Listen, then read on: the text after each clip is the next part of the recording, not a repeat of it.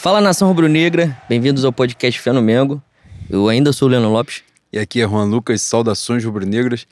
Depois de muito tempo, né, Bui? Estamos de volta, mas agora, vale avisar que estamos de volta na forma convencional, já que. Tamo? Ah, vamos voltar, pô. Você não falou porra nenhuma, então Ah, tamo. A gente é no improviso. Vocês também estão sabendo agora. Nem eu tinha programado de falar isso, mas decidi falar.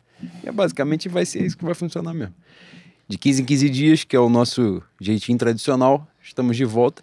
Aquela porra de, de xadrez verbal de três horas. Vem cá, aliás, tem que dar essa trava nos ouvintes, que é importante. As pessoas ouviram, tá? A gente grava o bagulho de três horas e a gente sai daqui e fala assim: acho que a gente perdeu a mão. A gente tá perdendo a mão duas vezes seguidas já.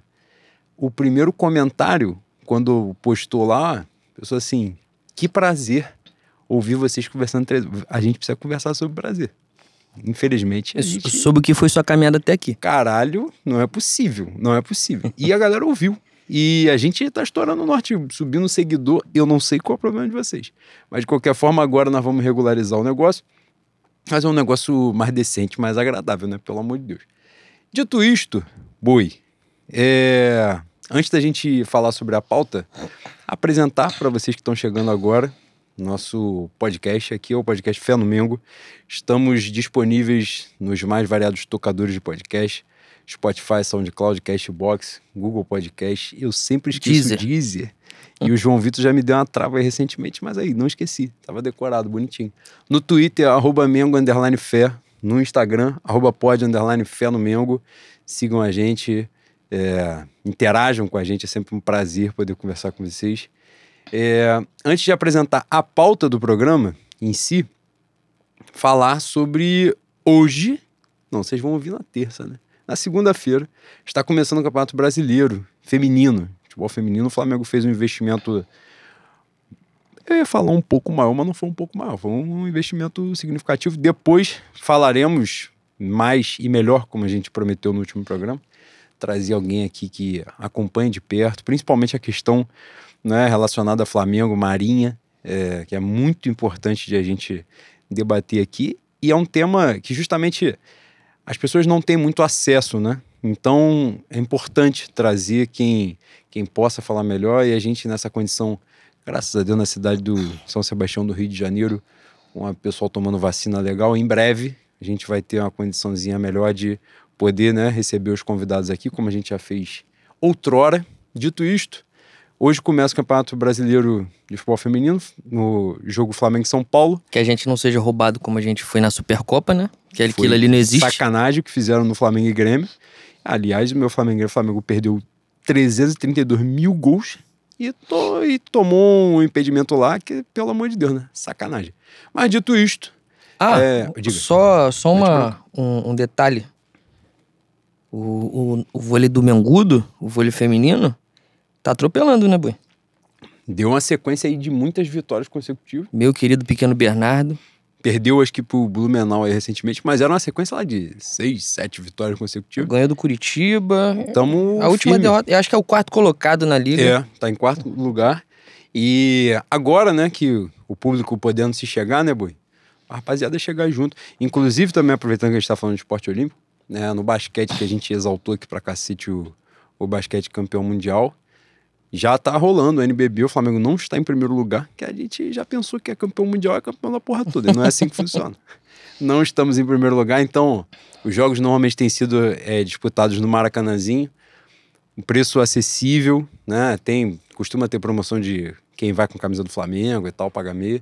A rapaziada ficar ligado também, poder prestigiar todos esses esportes aqui que a gente falou, né? Tanto as categorias, né? Futebol feminino, o vôlei feminino na Superliga, o basquete masculino, né? É, merecem muito nosso apoio. Então, quando a gente puder prestigiar, a gente puder dar esse gás, chegar junto, porque é o Flamengo, né? Dito isto, boi, infelizmente é o Flamengo, né? A nossa pauta aqui, no geral, Tava é tão bom, futebol tava masculino. tão bom de acabar em 2019, hein? Porra, era a hora. Era a hora. Aí deram uma, uma cancha ainda pra gente poder ganhar um brasileiro, porra, a fórceps em 2020, mas não foi Cara, o, bastante. o Pelé parou nos anos 70, ele ensinou o caminho todo, pra todo mundo, mano.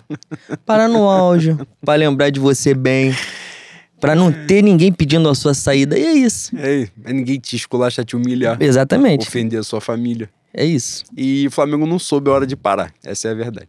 E falaremos, Bui, é, da Supercopa, que o Flamengo perdeu para o Atlético Mineiro nos pênaltis. Um desempenho fantástico que a gente vai tratar aqui. Falaremos dos clássicos, né? Da última gravação para cá. Na verdade, no último programa já tinha rolado o Fla-Flu, né? Tinha sido exatamente o jogo anterior ao Flamengo Atlético Mineiro. A gente falou um pouquinho. Logo depois tiveram os clássicos contra o Botafogo, contra o Vasco, Flamengo gol os dois. Mas merece muito aqui a nossa abordagem, a gente vai falar. O Flamengo já classificado para as semifinais do estadual, que fez mais que a obrigação também, ainda perdeu a Taça Guanabara, né? Fez esse favor. Falaremos sobre o desempenho do time, com certeza. Alguns pontos importantes extra-campo, né, ligados à diretoria, falaremos também. E no final, a pauta dos ouvintes, o final que eu digo, que é mais da metade do programa. Né? Que é, por muitas vezes a gente vê as perguntas dos ouvintes e já dá aquela direcionada de alguns pontos que a gente desejaria falar, né? A gente deixa exatamente também para poder citar o nome de vocês, interagir com vocês. Porque, como a gente fala sempre, né? É vocês que fazem o programa, com certeza. A gente vem para cá, bicho, de chinelo, bermuda, a gente vem para conversar. E a pauta é toda construída por vocês. E eu tô isso, boi. Pra gente começar o programa, é o jogo mais importante, né? Valendo um título a nível nacional, foi a Supercopa. Flamengo Atlético Mineiro. Flamengo né, sai atrás no placar, vira o jogo no segundo tempo. É, vira o jogo logo na sequência, né? Toma um empatezinho, vai para os pênaltis, tem quatro chances de matar o confronto e não mata e morre. E único, Na verdade, o único jogo que o Flamengo levou a sério no ano, né, Boi? É exatamente isso. Primeiro, como é que você viu o confronto? A gente vinha de uma derrota no clássico, né? No, no final, como é o, o roteiro de, dos últimos 332 Fla-Flus. O Flamengo em cima e perdeu o jogo. Aí tem o jogo do Atlético Mineiro, a galera tava meio receosa e tal. Como é que você viu o desempenho e o, o jogo em si, né? As nuances do jogo. Gostei muito, mas é, a gente caiu num lugar comum, né? Que foi contra o Fluminense. Domina, domina, domina surra os caras, pressiona os caras, os caras não conseguem jogar, sobe uma, uma vez. Aí sempre tem alguém para paçocar, né? Dessa vez foi meu querido Hugo, de novo. Reboteando a bola, é, defendendo a bola para frente, né? Dando rebote. O. O Flamengo, bicho, é, nesse início de temporada, o time, o time profissional que vem jogando com, com o Paulo Souza, é, a gente finalmente tá com técnico, né, Bui? Você vê que tem a, as ideias estão começando a serem é, assimiladas, os caras com, começando a fazer os movimentos já é, de maneira inconsciente, vamos dizer assim, o que significa que já está bem treinado. Né? Embora tenha alguns pontos, a recomposição do Flamengo, quando o Flamengo está sofrendo com contra-ataque, me preocupa muito. Em alguns momentos parece que, que não tem ordem a, a volta. É, se você estiver perto da bola, você vai, faz a pressão e sempre tem os espaços vazios, sempre tem um desbalanceamento na, nas aulas e eu espero que isso seja corrigido. Mas o, o jogo em si da Supercopa, para mim, foi a mesma tônica do Fla-Flu. E é desgastante, né? Desgastante. É, eu espero que Gabigol, que se eu não me engano já tem sete gols em sete jogos, já era pra ter 14, 15, né? Que puta que pariu. Perde ele, muito. Ele tá numa fase que tá Meu sacanagem. Deus do céu, perde muito gol. E o, o meu querido Paulo Souza continua. É, é, continua, não, né? Está dando continuidade ao que o Renato Gaúcho fazia com, com o Gabigol. E o, justiça seja feita com, com Jesus. O Gabigol também saía da área é, para participar do jogo. Bastante até. Só que vou voltar a tocar na, na mesma tecla que me xingaram no, no, no, último ano, né? Ele se embola muito, mano. A parada dele é, é grande área mesmo. A parada dele é encontrar o espaço pro cara dar a bola pra ele, pra ele fazer o gol. É, tem me incomodado muito, muito, muito, muito a, a displicência do Gabigol. Não é nem displicência, eu acho que é. Acho que é falta de, de um pouco de intimidade mesmo naquela, naquela região ali do campo. E grande, para mim, grande participação do dessa ausência de gol, né? Grande participação da ausência de gol, uma frase bem merda, meu Deus do céu. Caralho. Mas a grande parte de, desse sufoco que a gente passa contra o Fluminense, desse sufoco que a gente passa contra o Atlético, vem dessa quantidade exorbitante de gol perdido. Esse jogo em si, não. Do Atlético. Mas assim como ontem, assim como o jogo contra o Fluminense, o Flamengo parece que tá realmente em pré-temporada. Que é o ritmo dos caras. Os caras parece que tem consciência de, de não querer forçar fisicamente, não querer dar o, o gás a mais.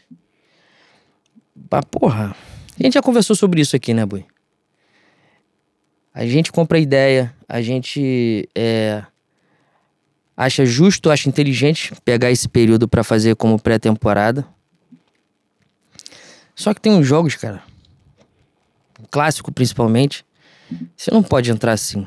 Você não pode entrar assim. Ontem o Flamengo deu nervoso. Você pediu para falar de Supercopa, eu já tô falando do. Já tô desaba já desabafando sobre ontem, né? Mas no final a gente acaba misturando os assuntos mesmo. Tá me dando certa agonia. Essa, essa morosidade. O Roarão cada vez mais me estressa. O seu pitico.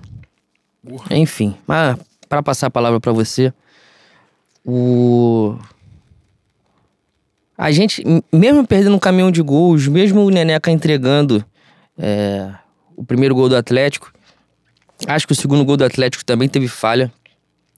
O Fabrício Bruno poderia ter diminuído o espaço do Hulk. E ele fica cercando, cercando.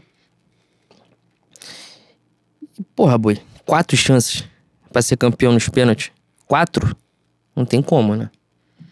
Não tem como. Que bom que foi no momento que a gente podia perder, né? Que bom que foi no momento que. É óbvio que ninguém ficou feliz que foi vice pro Atlético, é óbvio que todo mundo queria ganhar. Mas, como já foi dito aqui nesse espaço outras vezes, o Carioca Supercopa são legais de ganhar? São. Mas chegar no final do ano e só ganhar essa porra, foda-se. Ninguém vai ficar feliz, ninguém vai tirar onda. Então, que sirva para um momento de decisão no, durante o ano. Que treine Todos, todos treinem. Teve a polêmica do porque o Gabigol não bateu o pênalti na hora que, que ele poderia bater, por que foi o Vitinho. Não acho que seja uma polêmica tão grande. Para mim a estratégia estava clara. Quando o Flamengo tivesse o pênalti de decisão, ele ia bater, ele ia confirmar a gente ia ganhar. Não deu certo. Mas também se ele batesse e fizesse aquele ali, muito provavelmente alguém perderia de novo. Então, é, estratégias. Essa não deu certo nesse momento, mas para mim é bastante compreensível. E você, como é que você viu a, a essa Supercopa? Eu achei, eu achei que. Não sei se foi o melhor jogo. Acredito que tenha sido até o melhor jogo do Flamengo na temporada diante do desafio, né?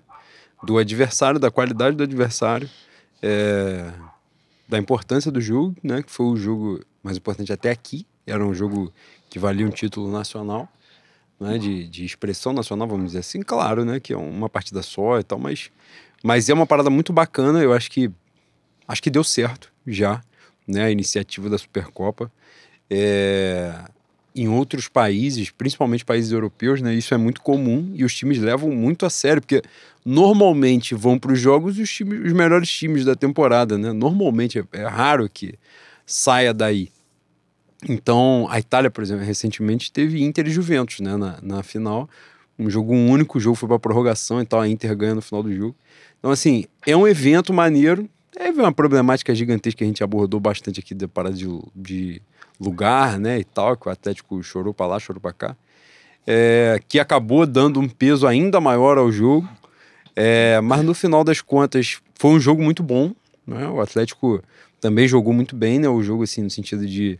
Não apelou pra porrada, também não ficou lá trancadinho. O jogo foi, foi agradável de ver e tal. E o Flamengo foi melhor, pelo menos na minha visão, o Flamengo foi melhor que o Atlético Mineiro. É, jogou de uma forma muito séria, que não vinha fazendo no, no campeonato estadual. Time muito bem estruturado, como você falou. Primeiro gol, é, a Neneca falha. A Neneca faz uma defesaça né, no, primeiro, no primeiro tempo, não, no segundo tempo. É, e Neneca tem essa parada para corrigir. As pessoas falam muito de saída do gol. E eu acho que é um goleiro de um potencial gigantesco mesmo. Isso aí não muda a minha visão. Mas, na verdade, para mim, a maior deficiência do Neneca, É, tem gente que fala também da, da, saída com os pés, né? Ontem, por exemplo, ele estava muito afobado, né, no Flamengo Vasco. Muito afobado, não sei porquê, estava nervoso. Ele não cometeu nenhum erro com os pés nos outros jogos e ontem ele estava nervoso, não sei por que razão. Acho que é um medo, né, mesmo, né? O Diego Alves tinha jogado no jogo anterior e tal, não sei o que, enfim. Mas hoje eu acho que a maior deficiência do Neneca é o chute fora da área ele sempre dá um rebote para frente. Ele deu num outro jogo, não lembro qual foi agora, não vou lembrar mesmo. Não sei se foi até, eu acho que foi até contra o próprio Atlético Mineiro. No segundo tempo, ele dá um rebote. Ele dá o mesmo rebote para frente. Só que alguém chega junto, acho que o Davi Luiz e tal. Chega junto e tal e o lance não prosperou. Mas ele tinha dado rebote. E ele tinha feito uma defesaça no mano a mano com o goleiro. Ele, ele vai com o atacante do Atlético Mineiro, ele estica a mão, a envergadura dele é absurda mesmo ele vai catar em qualquer lugar. Então, assim, parece que é aquela coisa de goleiro de salão, né? De o cara com muito reflexo, né? No, no tiro curto e tal. Uma envergadura imensa, o cara com muito reflexo. Porra, ele vai ser privilegiado sempre, toda claro. hora, né? Que ele vai proteger o gol de uma forma que é difícil do maluco superar ele. Mas é, essa deficiência, claro, assim, e mais um jogo decisivo, né? Que acaba, porra, marcando o jogador, inevitavelmente, jogador jovem com um potencial muito grande, fica marcado. Mas achei que no geral o Flamengo foi melhor. É, o cara que mais falha para mim no jogo é o Fabrício Bruno, que não fez um jogo bosta, mas os dois mole dele, o Flamengo Que já tá agoniando também, né? Ele tá numa pegada um pouco Samir, né? Que é uma pegada boa, assim, que ele joga bem e toda a merda dele sai gol. Ou seja, tá jogando mal. É basicamente isso. Se ele joga bem e a merda dele sai gol dos caras, ele tá jogando mal. Porra, cada vez mais me dá a impressão que isso aí é um. É um cavalo de Troia mandado por Tal Benjamin. É mesmo, boi? Eu acho. Será que ele assinou esse papel? Ele falou assim, porra, vende?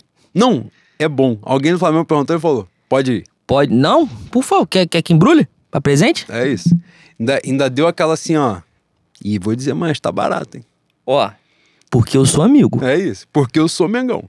Exato. Aí é foda. Cara, ele vai bloquear a gente, né? Aí foi nessa que, caralho, que vai chegar de mensagem no meu WhatsApp amanhã, exatamente meio-dia 14. Vai chegar amanhã a mensagem dele. Fala, tá de sacanagem comigo. Quer me fuder. É isso. Mas outra coisa em relação a esse jogo, Bui, foram as modificações do, do nosso querido Romântico.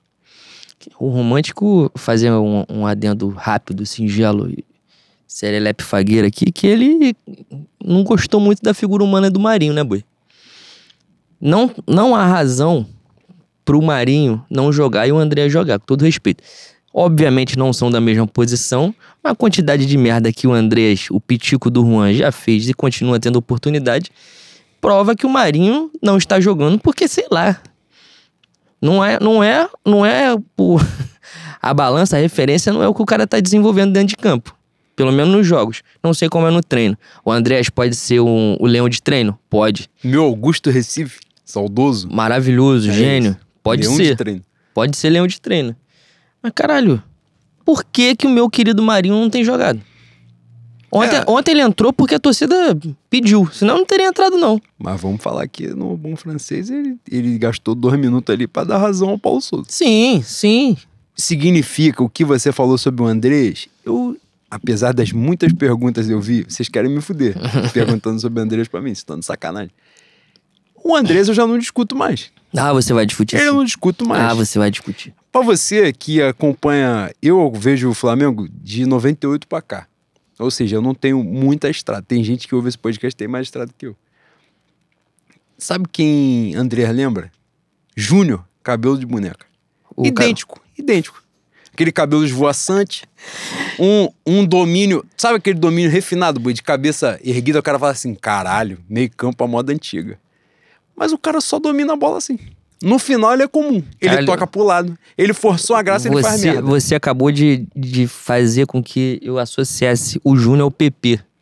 É que é outro gênero. A mesma também. característica. É, outro, é a mesma característica que é um jogador que você que, que estudou, né, que passou por um colégio, jogou bola no recreio, todo mundo teve contato com esse tipo de atleta, né? Que é um atleta playboy, que as pessoas ficam ali exaltando. Alguém cisma de dar uma camisa 10 pra esse filho da puta. Eu tenho certeza que Andrés, no colégio que ele estudou, belga, colégio bilíngue que ele estudou, ele tinha uma camisa 10. Porque ele fazia essa graça. Aí ele deu um primeiro chute da casa do caralho que deu certo. Aí o cara aí, gênio, talento. Talento. E pode jogar na seleção da. O cara pode jogar na seleção da Bélgica ou do Brasil. Porra, é isso. Ele, ele viu pra onde que dava pra ele. Que tinha um lado que não tinha como. Ele não ia arrumar nunca, lugar nenhum, com todo respeito. A Bélgica eliminou o Brasil? Sim. Santo André também ganhou a final do Flamengo. Santo André acabou. Bom ponto. É isso, virou bloco. Agora, nesse aspecto, porra, o Andrés eu não discuto mais. O Marinho, o, o Paulo Souza falou muito isso, né, em algumas coletivas já, justamente porque perguntavam muito essa parada. A justificativa que o, que o Paulo Souza deu é que o Marinho não sabe jogar com a bola, ou sem a bola. Que é. Não tá errado. Não tá errado, mas Teve o uma que ele Andrés meteu também na não sabe. coletiva, inclusive, que o Marinho corria mais do que o time. Ele errou? Não.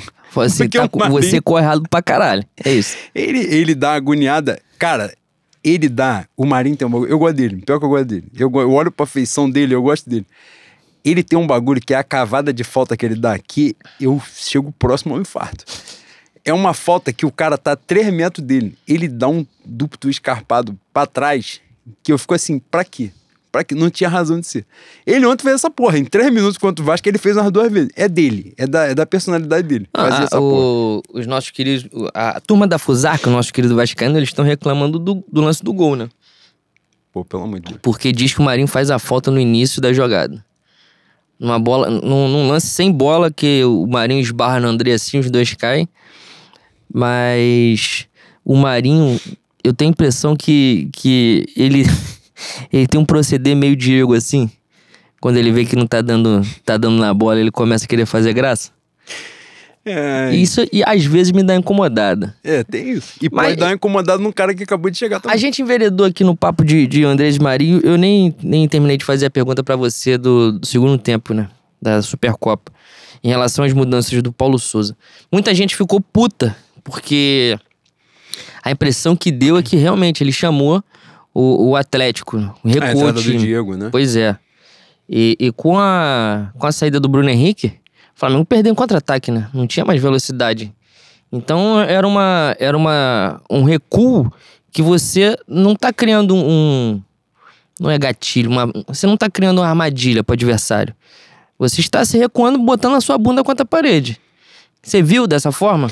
Cara, eu acho que ele pode até. No, no dia a gente conversou muito sobre isso, né? Não, não teve uma explicação fantástica da entrada do Diego. Mas eu acho meio injusto porque o gol foi logo em seguida mesmo, né? Papo de dois minutos, sei lá. Então, assim, porra, não deu nem tempo da, da substituição dar errado. Essa é a verdade. É, e foi um mole.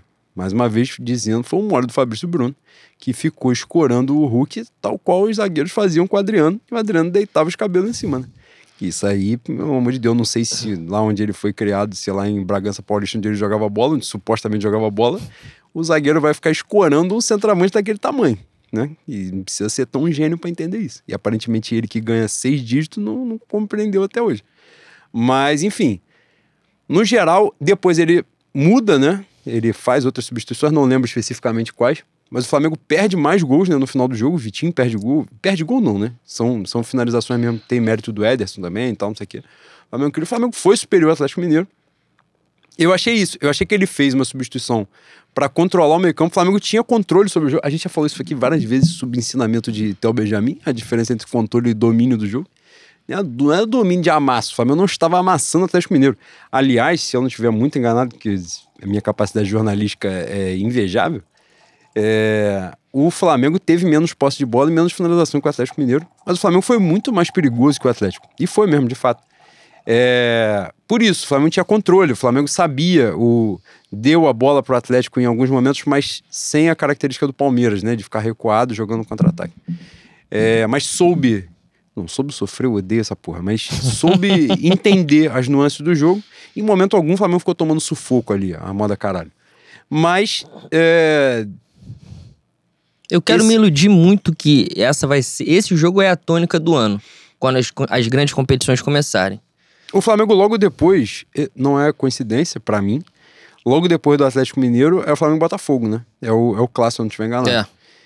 E o Flamengo atropela o Botafogo. O Flamengo podia ter metido 10 gols no Botafogo. Subjuga. Mole, mole. Porra, humilhou, humilhou.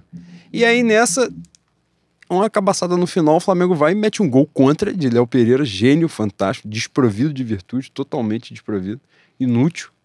É, Mas foi um amasso do Flamengo. Ali Eu acho que foi um dos jogos. A gente vai entrar, passando exatamente para a pauta agora dos clássicos, já aproveitar a transição.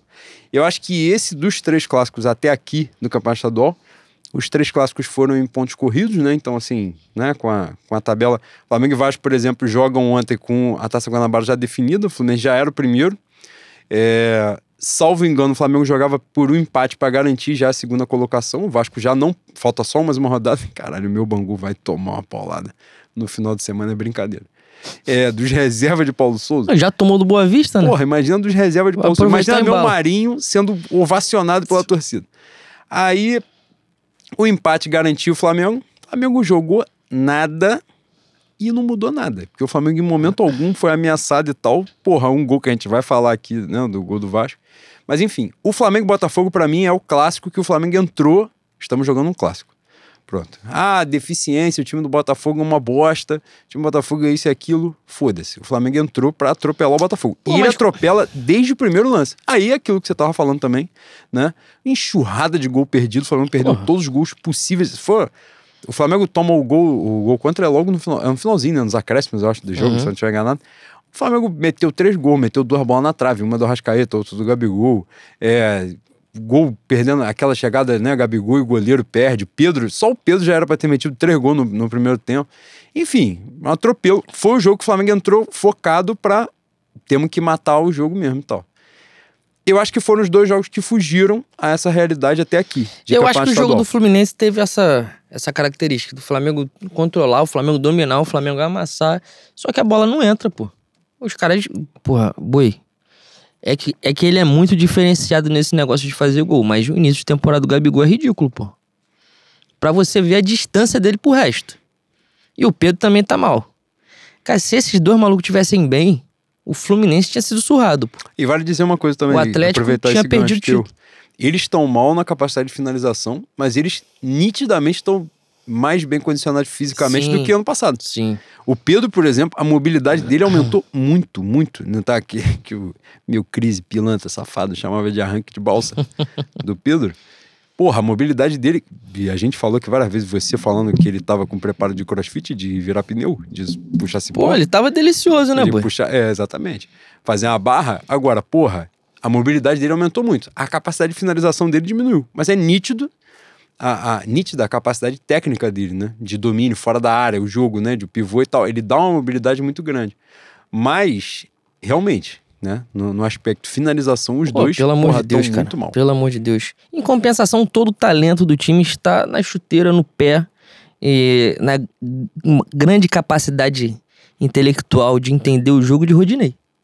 Que é o melhor do ano até aqui. Boi, ontem eu escrevi um negócio com muito medo. Porque tem coisa que você escreve durante o jogo, você escreve com, com medo. Você pode ser pego desprevenido. O que o meu Mateuzinho, que é gênio, que é gênio, potencial gigantesco. O que isso vai comer de banco de, de Rodinei se continuar nessa pegada aí, vai ser sacanagem. Teve uma galera que ficou chateada que o Flamengo. Não sei se recusou ou se está encebando uma, uma provável negociação do Rodinei com, com o exterior. Na verdade, tá buscando renovar, pelo que parece. Não, mas semana passada teve um, burburinho aí que o Rodinei podia ser negociado. Soltam. Aí daqui a pouco, daqui a duas horas, vem falando que não vai ser negociado. E que querem renovar. Que querem renovar. E, pô, a gente teve uma enxurrada de comentários no Twitter dizendo que, pô, isso já aconteceu tantas vezes. Aí vem eh, exemplos, né? A toque de caixa. Gente que já tinha que ter saído do Flamengo.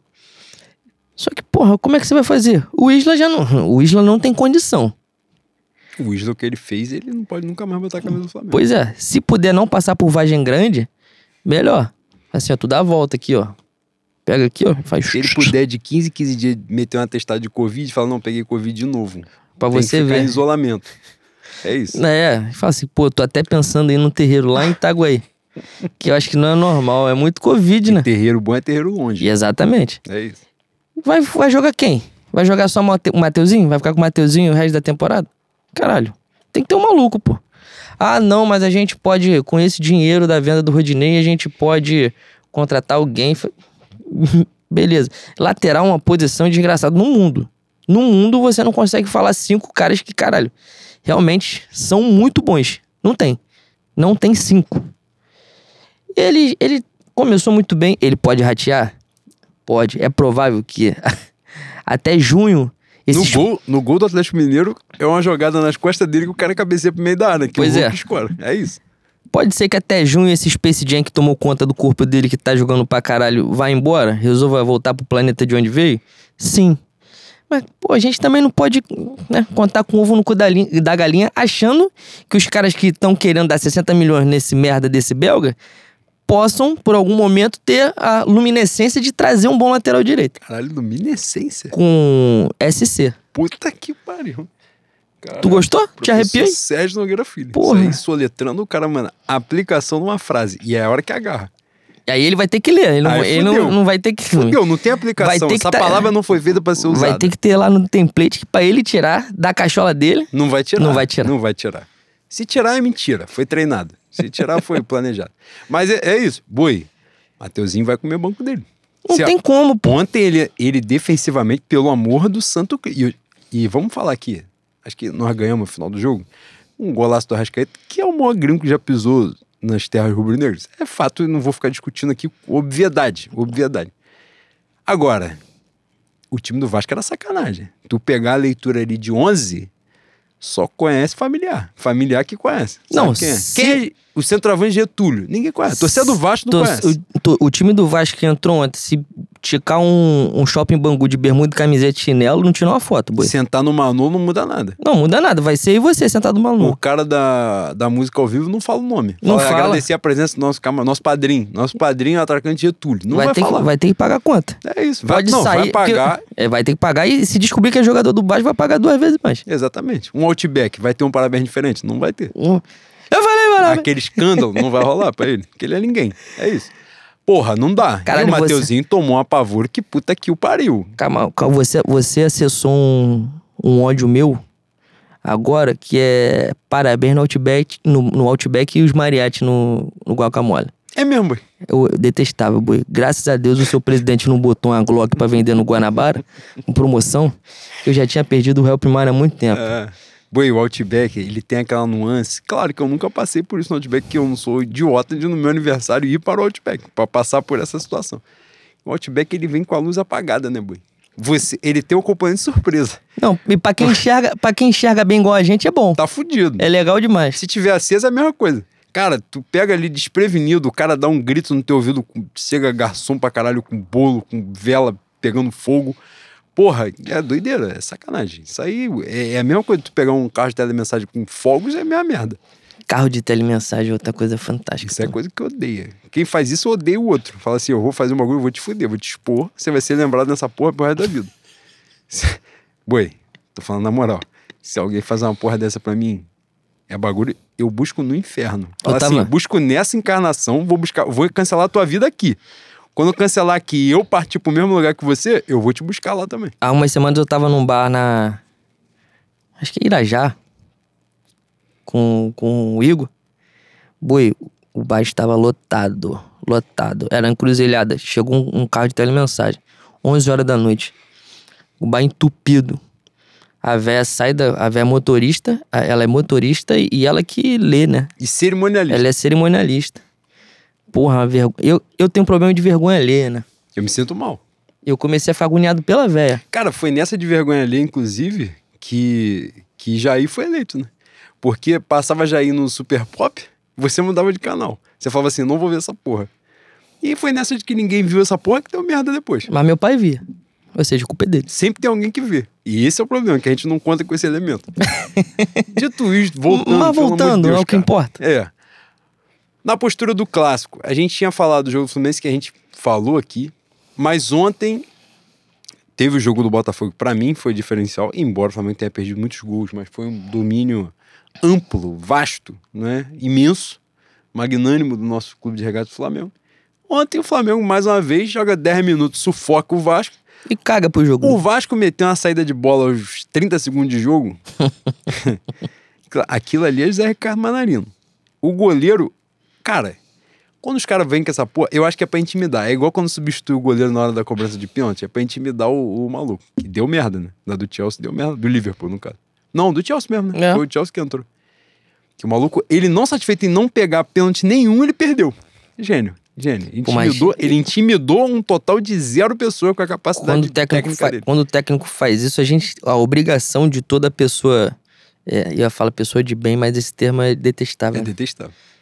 Toda pessoa que tem Deus no seu coração e tá procurando Cristão É, de boa fé. sublimar, não morrer, né? Ascender pra quinta dimensão. Tu gosta desses papos, né, Bui? Caralho, você. Você entrou numa dimensão Mas agora que. Você não pode estar de acordo com o goleiro que jogou o jogo todo. Chega a porra do momento que ele vai botar o pão na mesa, ele vai decidir, tiram ele. Essa partida em específico que você tá falando é uma das maiores partidas que um goleiro já fez na história do futebol, pô. O que o Que Mendy, hoje é o melhor goleiro do mundo. o que o Mendy fez nesse jogo é sacanagem, é extraordinário. Quem puder, quem tiver curiosidade e não viu esse jogo, vai é, Supercopa da Inglaterra, né? Era a Supercopa que a gente tava falando. vai no YouTube e bota os melhores momentos, que o que esse negão fez é brincadeira, absurdo. E aí, como prêmio. É de- Como prêmio, chega. ah, faltando 30 segundos pra acabar o segundo tempo da prorrogação, quando ele ia pegar uns 35 pênaltis, sai ele e entra o cara que, quando ele chega no Chelsea, era o titular.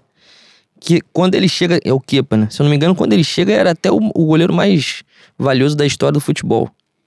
Que não se justificou nunca, em momento algum. Exatamente. É mais um caso de privilégio branco, né? É isso, Tem basicamente é isso. E o cara não, não pegou. Ele não, não, não só não pegou, como ele errou a maioria dos cantos que ele pulou. Tem isso também. E não satisfeito de ser esse imenso merda, ele isola a bola e dá o título pro Liverpool. Eu falei essa porra porque com 30 segundos de jogo o Vasco vai bater um tiro de meta, o goleiro vai bater, aí, viu os zagueiros pra dentro da pequena área. Tu já fala assim, caralho, agora vem alguma porra brilhante. agora os caras pegaram esse treino e do nada o Flamengo simplesmente encaixou. Quem recebeu a bola, o cara deu um balão pra fora. Foi isso. Essa foi a saída de bola. Mas a saída de bola. Não, ele deu um balão, acertou o cara numa bola que o cara tava fudido, porque vem, sei lá, um maluco igual um arrascaeta te marcar, tu- ele ficou desesperado, foi tocar no zagueiro. Se ele fosse bom, ele não estava no Vasco da Gama. Quando ele mirou o zagueiro, ele errou o zagueiro, a bola saiu, escanteio. Mas a saída de bola do Vasco que você tá falando aí, o Flamengo reproduziu no início do segundo tempo. A, a saída do Neneca que você falou quando a gente entrou na pauta do Neneca, a saída de bola você falou que ele tava nervoso com os pés. Aquele lance ali, ele dá no Davi Luiz. Tinha espaço pra caralho pro Davi Luiz pegar a porra da bola, virar e sair jogando. O que, que ele fez? Devolve no Neneca, que não tem nenhuma aptidão pra jogar com os pés. Não, ele desesperou. Ele Porra, aí ele desesperou. E o Vasco teve uma grande atitude. De devolver a bola, um fair play. Três jogadores chegaram juntos na mesma bola Fair e play, devolveram a bola. fa- fair play deliberado, sem ser um- o fair play do protocolo. Isso nunca foi dito, né, Boi? Isso aí, tem que A ser imprensa- a louvado imprensa mesmo. Cagou pra esse gesto do ser co-irmão. louvado. E não Mas- satisfeito, o Flamengo logo em seguida. logo em seguida erra a saída de novo, né? Que a bola sai pela lateral. Puta Eu dei um chilique no sofá, eu quase que eu quebrei o copo, mano. Cara, É, sem de- de sacanagem. ódio. Não, sem sacanagem. O Flamengo, ele fez um negócio... Lembrou muito Flamengo e Vasco do 4x4. O Flamengo massacrou o Vasco em 10 minutos de uma forma... O Maracanã já tava 95 a 5. Era a proporção no Maracanã. Esse jogo aí, eu, eu- esse jogo aí eu pensei que ia ser Flamengo tragédia fez um Vasco. amasso, caralho, meteu um gol com 10 minutos, o pessoal falou, porra, agora quem viu, viu. Quem tiver aqui pode, pode guardar o ingresso, pode tirar foto que vai marcar. Porra, aí mete um gol com o Felipe Luiz de cabeça e fala assim, ah, não quero mais. Pronto, e foda-se. E o Flamengo simplesmente aos 15 minutos não quis mais estar ali. Se eles pudessem pegar ali um, uma Norte Grill, eles pegariam. Eles não estavam afim de estar naquela porra. E essa, basicamente, é uma coisa que a gente fala aqui direto, é a postura que o Flamengo adota em todos os clássicos. Todos. Salvo raríssimas exceções. Você vai pensar aqui uma exceção. Ó, uma que vem sempre na minha cabeça. 2020, Flamengo campeão brasileiro, o Flamengo faz 2 a 0 no Vasco. Que é um, é um gol, um pênalti ridículo de um maluco que empurra o Bruno Henrique pra dentro do gol. O Gabigol faz um gol no primeiro tempo, no segundo o Bruno Henrique faz um gol de cabeça. Ali o Flamengo entrou focado num clássico. Aquele Vasco foi rebaixado. E o Flamengo foi campeão brasileiro. O Flamengo joga focado. Significa que ele foi pro amasso? Não. O Flamengo do Jorge Jesus tomou quatro gols do Vasco do Vanderlei Luxemburgo. Um Vasco com Rossi. É E o isso. jogo de Brasília já tinha sido um o 4x1. Ribamar. Já tinha sido um 4x1 O com dois pênaltis. dois né? pênaltis. É. Exatamente. Então, assim, O Flamengo entra numa postura. A gente já debateu aqui várias vezes as causas dessa postura e tal. E é tudo, porra, ilação, que a gente vai ficar aqui pensando, conjecturando as porra. Mas, ah, os jogadores não são formados na base. Jogadores já viram que. Os caras, os gringos estão comprando os times, né? E faz, é basicamente isso. Os gringos estão comprando as porra aí. Os gringos compraram com a fortuna o Vasco, que é basicamente o orçamento do Flamengo em junho. É basicamente, compraram o Vasco com uma porra que o Flamengo faz em seis meses. Então, assim, a dimensão é essa. E às vezes a gente acha que isso passa pro campo. O cara vive no Rio. Porra, por exemplo, hoje você vive na, nessa suposta cidade de São Sebastião, no Rio de Janeiro. Um Vascaíno vai te sacanear, você vai rir. Vai achar graça. O Vasco não subiu pra Série A. O Vasco conseguiu um campeonato daquele nível que o Botafogo ganhou. Um campeonato que o Botafogo ganha. Ganhou, já- ganhou arrancando ainda.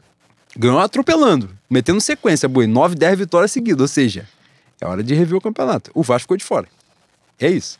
Então, assim, você vai ouvir uma graça numa porra dessa vai falar, pô, irmão, todo respeito, olha pra você. É isso. Quem é rival hoje? Eu entendo que a galera vai ficar mais puta, como vai Mundial lá, Palmeiras e Chelsea. A galera vai ficar secando o Palmeiras. É o adversário? Também acho. Mas a história não começou de 2019 pra cá. Pois é. Vem diante. E o Flamengo, às vezes, dá esse tom. Ontem, o jogo foi decidido no final, porque o Arrascaeta é gênio daquela porra mesmo. Aliás, falaram um bagulho, a gente tava falando do romântico. Ontem ele meteu o famigerado time de educação física, a pirâmide invertida de Domenech Torran. a galera tinha gente lendo a parada, e de fato isso acontece, né? A genialidade de Zé Ricardo Manarino, que quando o Flamengo botou aquela caralhada de atacante, Zé Ricardo meteu a famigerada linha de seis. E a Rascaeta tinha simplesmente o, um lote do tamanho de Seropédica para avançar e finalizar pro gol. Fora da área, sim. Mas não tinha ninguém marcando ele para ele fazer. Joga pra caralho? Joga pra caralho. Mas Zé Ricardo é Zé Ricardo, né? Não vai mudar de um tempo pra cá. É basicamente isso. Mas foi um lance desse, um jogo definido aos 44 do segundo tempo. E acho que- Os caras têm que se sentir envergonhados de ganhar do Vasco no final do jogo, Isso é verdade. com a bola fortuita dessa, um É isso, chute Boi. fora da área. O a Flamengo tentativa. começa o jogo, faz um gol aos 10 minutos. É a hora. A gente tava no grupo, né? Falando sobre isso. Falou: agora é a hora do atropelo. Tem que amassar. Imediatamente o Flamengo. Não é que o Flamengo Tira o pé, e chama, não. Ele tira o pé. Aí começa. O Felipe Luiz, se eu não estiver enganado, fala no intervalo: ah, com essa temperatura e o caralho, pô, irmão, vocês não moram no Canadá, não, vocês moram no Rio de Janeiro. Depender de temperatura, fudeu. Então não é essa a justificativa. E, e eu gosto da justificativa temperatura, as duas justificativas, temperatura e gramado, porque elas pegam para os dois lados. Claro que gramado você vai falar, porra, você vai prejudicar o time que joga mais bola. Isso é evidente. Quanto mais merda você fizer o jogo, você privilegia quem é um time ruim. Mas, porra, não dá, né? Então, assim, o Flamengo muda e num clássico, irmão, todo respeito. Pega a linha de frente do Vasco ali, é, é Peck, é Nenê com 82 anos, é Getúlio, que eu não faço a menor ideia de quem seja, é, aí entra Figueiredo, entra Magalhães, entra os caras que saíram de- diretamente da delegacia pra jogar a bola, saíram da 34 jogar no, no Engenhão. Porra, tu vai ver uma merda dessa. Aí o time do Flamengo, Felipe Luiz, Gabigol, Bruno Davi Henrique, Luiz. Cará, Davi Luiz. Porra, ah, foda-se. Eu não entendo como é que não pega no orgulho desses caras esse tempo todo não tem um amasso em clássico do Rio. Não pega nada. Porque se pegasse. Teve, boi. Justiça, teve. Goleada, eu não lembro. Não me teve, pô. A goleada foi 4x1 em Brasília que o Vasco teve dois pênaltis. pô. E a, a, a, a média é ou o Flamengo ia estar de, de rola barro mole no jogo e os caras tirarem na querência. Famigerada meia bomba, boi. Meia bomba, que não come ninguém, né? tem isso aí. Você que não entende nada de biologia e tem pouca vivência, não adianta. Não, você não vai, não vai ser feliz nem vai fazer ninguém feliz assim. ah, já aconteceu com você? Porra. Não, se Caramba. metesse, não, comigo dá certo. Mentira. Você é mentiroso. Não dá, não é dá. mentiroso. Nunca deu, É nunca deu. não dá. É Nunca, na história isso. da humanidade, nunca deu. E, porra, a diferença sempre é tirada na, na, na falta de tesão do Flamengo, porra. Sempre. Parece também que no, no vestiário dos caras passa uma bandeja, que passa na- no setor 3 da Sapucali quando a, a- a bateria tá no, no primeiro recuo. É mesmo, boi. Ah, ah, passa uma bandeja, bandeja com a nota de dois enrolada assim. Um Uma montão de. bandeja com bombons, É, chocolate, um chocolate montão da de, energia, boi. montão de Dona Benta falou, pô, experimenta isso aí, pra ver, como, pra ver se vai ficar legal. É isso. Tu não tá com sono? E os caras entram com tesão e a gente não, ti- não tira a diferença, pô. Seja na bola, seja é, demonstrando vontade também. Caralho, isso vai me dando um ódio, isso vai me irritando. essa saída de bola no, no início do segundo tempo que eu falei pra você foi um negócio. É negócio de, de displicência, boi. De quem tá, é, É de quem tá cagando, né? pô. Tá desconcentrado. Boi, tem uns caras aqui. A gente tá gravando. Essa é a quarta temporada. A gente tá gravando desde, 2000, de- do- desde 2019. Tem uns caras que a gente defende. O Arão é um deles. Renê era um dos nossos protegidos.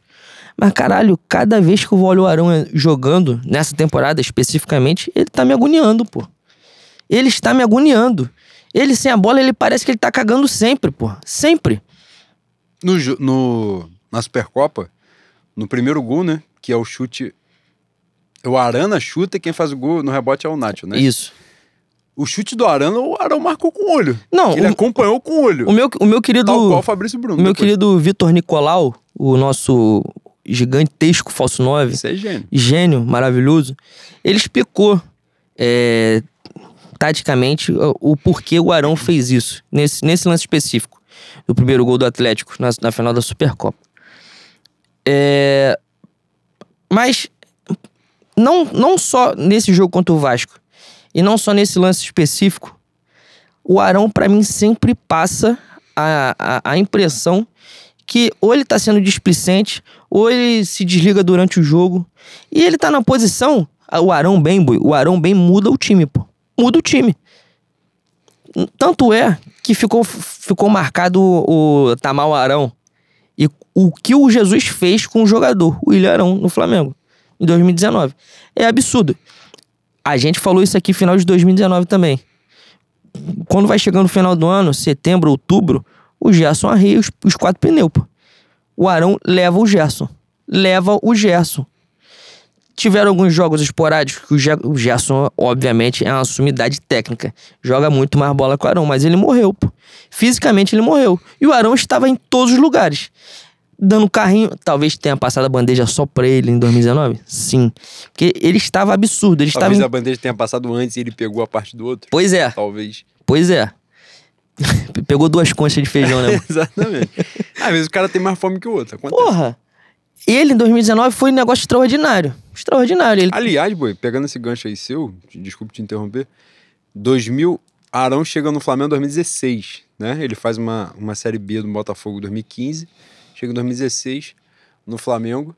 Ele tinha sido o melhor jogador daquela temporada do Flamengo, 2016. Primeiro ano dele, ele é o melhor jogador, né? Do, do Zé Ricardo. O Flamengo acaba a temporada bem em 16. 17 ele começa mal. Um time todo mal, né? Quando o Flamengo tem aquela eliminação ridícula pro São Lourenço e tal, não sei o quê. Com o Rueda, ele joga pra caceta. Aí ele cai de novo na saída do Rueda, carpejando, não sei o lá. Quando o Dorival volta, ele joga pra caralho de novo. Então, assim, em vários momentos, o Arão foi muito importante, muito significativo. Em 2019, ele alcançou um, um patamar de bola que ele realmente nem ele sabia que ele tinha. Ele não fazia a menor ideia. Mas, por exemplo, depois, aí vem 2020, com o gênio fantástico, Rogério Senna, botaram na zaga e fudeu. Beckenbauer jogando. Fantástico, maravilhoso, aquele cabelo esvoaçante dele. Lembrou o Aldair. Foi demais, foi demais. E mas ele nesse início de temporada é sacanagem. E aí evidenciou outra parada que foi uma coisa que você falou muito aqui na, na última temporada, é, que é a burrice do Andrés, né? Ah, o que eu aí falo é sempre do Andrés, para além quando eu falo para além do erro da Libertadores, é que eu não preciso falar sobre isso. É o maior erro da história do Flamengo, eu não preciso conversar sobre. Então, isso pra mim, quando você falar assim, pô, vai tirar o cara por um lance, se um lance foi ele meter a mão na bola no Flamengo Madureira com o Conselheiro Galvão, é uma coisa, X. A outra coisa é ele entregar a Libertadores. Que já é um indicativo grande, né? Sim, ponto. Agora, o André, a gente falava muito isso na outra temporada, o posicionamento dele é burro, limitado. Ele é limitado. Ele não parece. Todo mundo diz, não, jogador que é formado no futebol europeu normalmente tem uma consciência tática. O Andrés é um tapado. Totalmente. Ele totalmente. matou a aula. Ele é, exatamente, ele matou aula pra jogar no perigoso aí em Vila Boqueira. Tinha um campo horrível, horroroso, ele jogou naquele gramado lá. Andrés, ele sempre, ele jogando de segundo volante, que falaram que ele não é meia. Ele é segundo volante. Ele segundo volante, ele agonia o primeiro volante. Ele não é que ele, que ele jogue junto, ele agonia, ele fica do lado. Se ele puder jogar abraçado de mão dada, ele joga. Quando o Arão tá jogando bem, beleza. O Arão vai tapando o buraco dele. Agora, o Arão está de sacanagem. Agora, maluco, o Andreas se transformou em qualquer cabeça de área Aí, que o Nova não. Iguaçu tenha produzido. Arão mal e o Andrés fica fantasiado de, de bunda e festa de piroca, É, boy. exatamente, pô. Os caras meteram um negócio, boi, com todo respeito. Porra, de Montevidéu pra cá ele não se recuperou. A coincidência é que o Arão está jogando porra nenhuma. Primeiro, de Montevidéu pra cá, Montevidéu pra lá, já, já não tinha mais campeonato brasileiro. Já era reta final, já tava beleza. Início de temporada, que é agora a, a parte que as pessoas têm pra analisar o Andrés. O Arão está jogando porra nenhuma. E o Arão jogando porra nenhuma, o Andrés está provando quem ele é. É isso. Não é por uma questão apenas psicológica. Tem a, o, a questão Que já é importantíssimo, ele não sustenta. E já provou que não sustenta. demais. É nítido, isso é nítido, não é? Tem algumas perguntas sobre isso aí dos ouvintes. Eu tenho que ter muito cuidado para não receber o processo que eu tenho medo de receber. Porque se eu falar o que eu tenho pra falar, caralho, eu tô fudido. Então eu tenho que segurar a viola. Mas, bicho, sobre futebol é evidente que é um jogador comum, não é? Sempre falei aqui, não é um jogador ruim, não é isso. Mas é um jogador comum. Taticamente, ele é fraco, ele é limitado. Nesse aspecto que o Arão jogou mal, maluco, ele entrou na derrocada. E ele tentou compensar a falha dele na Libertadores com aquela parada assim: agora eu vou recuperar minha moral com a torcida, eu vou entrar pilhado. Ele simplesmente decidiu que ele vai entrar pilhado em todos os jogos. Então, além dele ser ruim, ele agora decidiu que ele vai ser expulso no primeiro tempo em algum jogo. Ele teve a oportunidade no Flamengo Madureira, o juiz aliviou para ele. Fla-Flu, o juiz aliviou para ele. Ele foi substituído logo depois. Minto, o Fla-Flu foi até primeiro, se eu não estiver enganado. Qual foi o lance do Fla-Flu? Não lembro, não. Fla-Flu ele deu duas, três porradas. Fla-Flu ele entrou, Ah, lembro, lembro. ele entrou, lembrei. a primeira jogada dele, ele dá um bico pra fora, que tinha uns quatro malucos pra ele tocar a bola. Ele deu o bico pra torcida gritar. Só que a partir dali ele fez todas as merdas possíveis. Ele tomou uma caneta ridícula, ele deu um bote errado, não sei o quê. Perdeu a linha, deu uma porrada no maluco e tal. O juiz aliviou, ele foi substituído logo depois. E ontem deu. Flamengo e. Madureira, ele foi dar uma porrada no maluco com 10 minutos de jogo. Conselheiro Galvão, sei lá, 10, 15 minutos. Esse lance, esse lance é mais ridículo ainda, porque mostra que além dele não ter psicológico, ele é cabaço. Ele toma duas porradas nesse mesmo lance. pô. Sim, sim. O maluco, o negão dá duas mãozadas na cara dele, só como ele é um idiota, é um cabaço da bola. Ele foi e deu quando todo mundo tava vendo. Que, porra, o que manda a norma da malandragem da pelota, da gorduchinha, é o quê? Tu segura a onda, quando ninguém estiver vendo, tu dá no mocotó dele. Não tinha vá, boi. Flamengo Madureira, Conselheiro Galvão. Não tem nem, não tem nem lugar pra botar Tem nem vá. luz, porra. Tem nem luz, Conselheiro Galvão. Então, porra, o negão era três vezes o tamanho dele. Aliás, esse maluco, se eu não me engano, é o camisa 8 do Madureira. O que ele fez aqui em Moça Bonita contra o Bangu é, é papo dele sair preso, tá? Ele é violentíssimo. É mesmo, boi. Papo de cangaceiro. Caralho, mano, eu fiquei assustado. Falei, pô, esse cara tá armado, não é possível. Não é possível. E se for pro antidoping. Tá se garantindo em alguém. Se for pro antidoping, tá a família dele toda. Ele e a família toda, Todo boi. mundo agarrado. Suspenso futebol. É foda.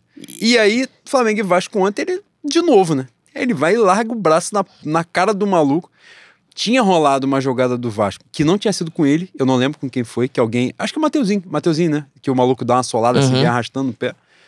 Não achei que era lance de vermelho e tal, não sei o quê. Enfim, logo depois. Tu sabe, tu sabe que os vascaínos estão pedindo vermelho nesse lance do Andrés, né? Estão de sacanagem. Estão pedindo. Boi, hoje, um dirigente do Vasco reclamou que o VAR acertou muito rápido. Tu isso, já. isso é, eu nunca vi. Essa porra eu nunca vi. Não, eu já vi, ó. Eu já vi coisa pra caralho. Todo respeito.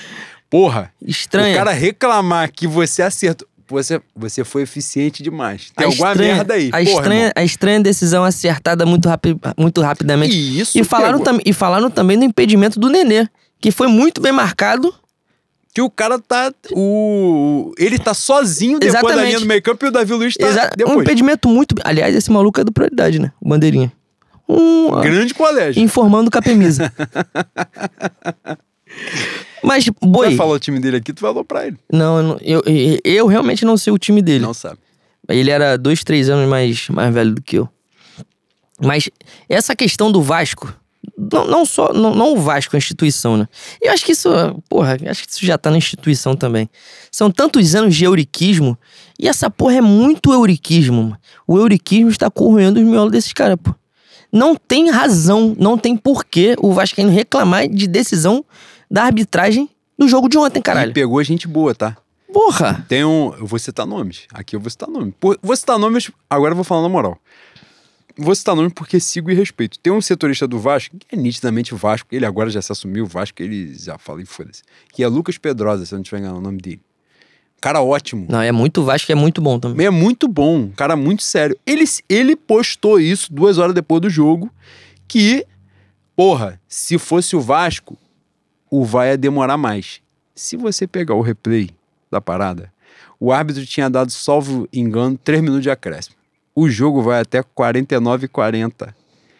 Ele simplesmente reclamou que se fosse o Flamengo, o cara ia demorar mais tempo para dar a decisão.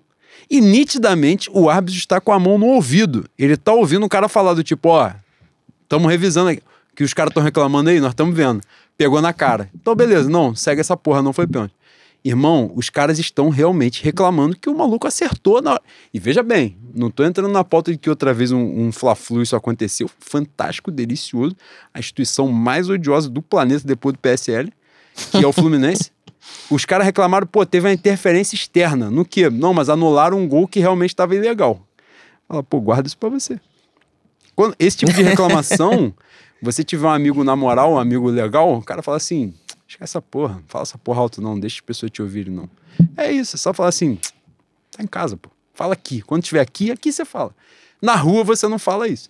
É basicamente isso que aconteceu. Mas ali era interferência externa. Pô, interferência externa, a regra veda. Beleza porra, os caras estão realmente. Um dirigente. Aí hoje o Vasco chegou ao patamar de um dirigente falar na Ferge que o VAR acertou rápido demais. Infelizmente, eu vou ter que agredir vocês todos de ponta a ponta e voltar. Não, o vice-presidente, o vice-presidente deu uma entrevista dizendo que houve um pênalti claro, que não sabe por que o VAR não foi acionado, sendo que tem, tem vídeo, tem foto da porra da bola batendo na cara do João Gomes. A cabeça do João Gomes vai para trás. Pelo amor, ele estava com o braço que não devia estar ali, levantado.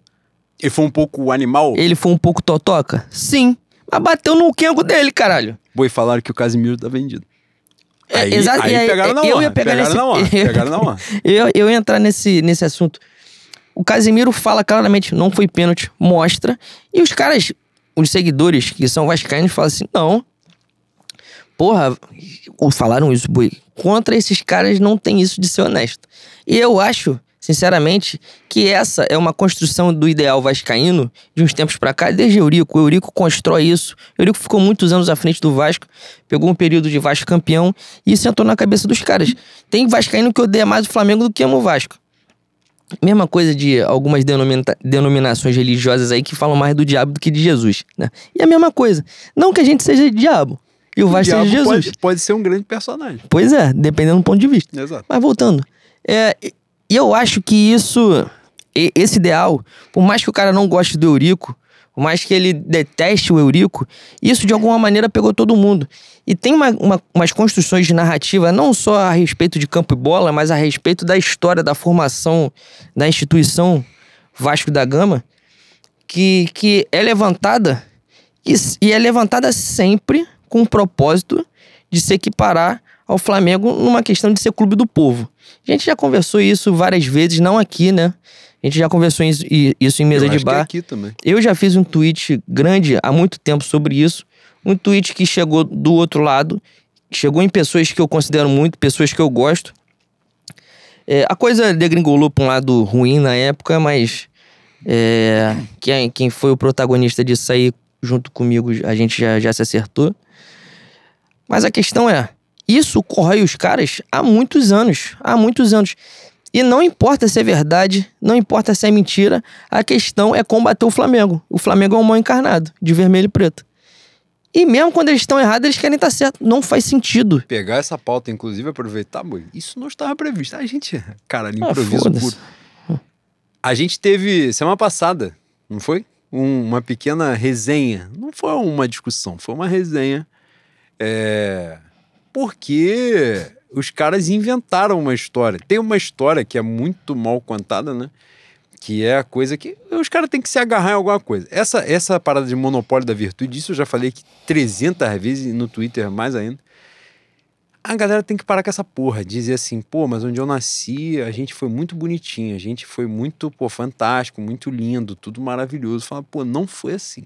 Eu não tô dizendo que você não tenha sido assim, eu tô dizendo que nós não fomos assim, eu e você.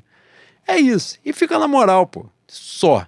luta o daqui pra frente, resgata as coisas boas, eu acho que é importante. A gente faz isso muitas vezes, né? A gente bate aqui e a gente vai bater ainda nesse programa. Caralho, já estamos batendo uma hora. A gente fala que vai controlar, mas é foda. E a gente vai marretar as coisas aqui, mas assim, defenda a imagem da instituição e isso é importante. Mas não fica pregando o monopólio da virtude para fazer as coisas. Os caras agora nessa onda de compra e tal, não sei o que lá, eu até acho, vou ser muito sincero agora, autocrítica no sentido de falar de rubro-negros. Eu não sou Flamengo, não sou. Isso aqui é uma farsa, sabe? Mentira, eu não sou Flamengo.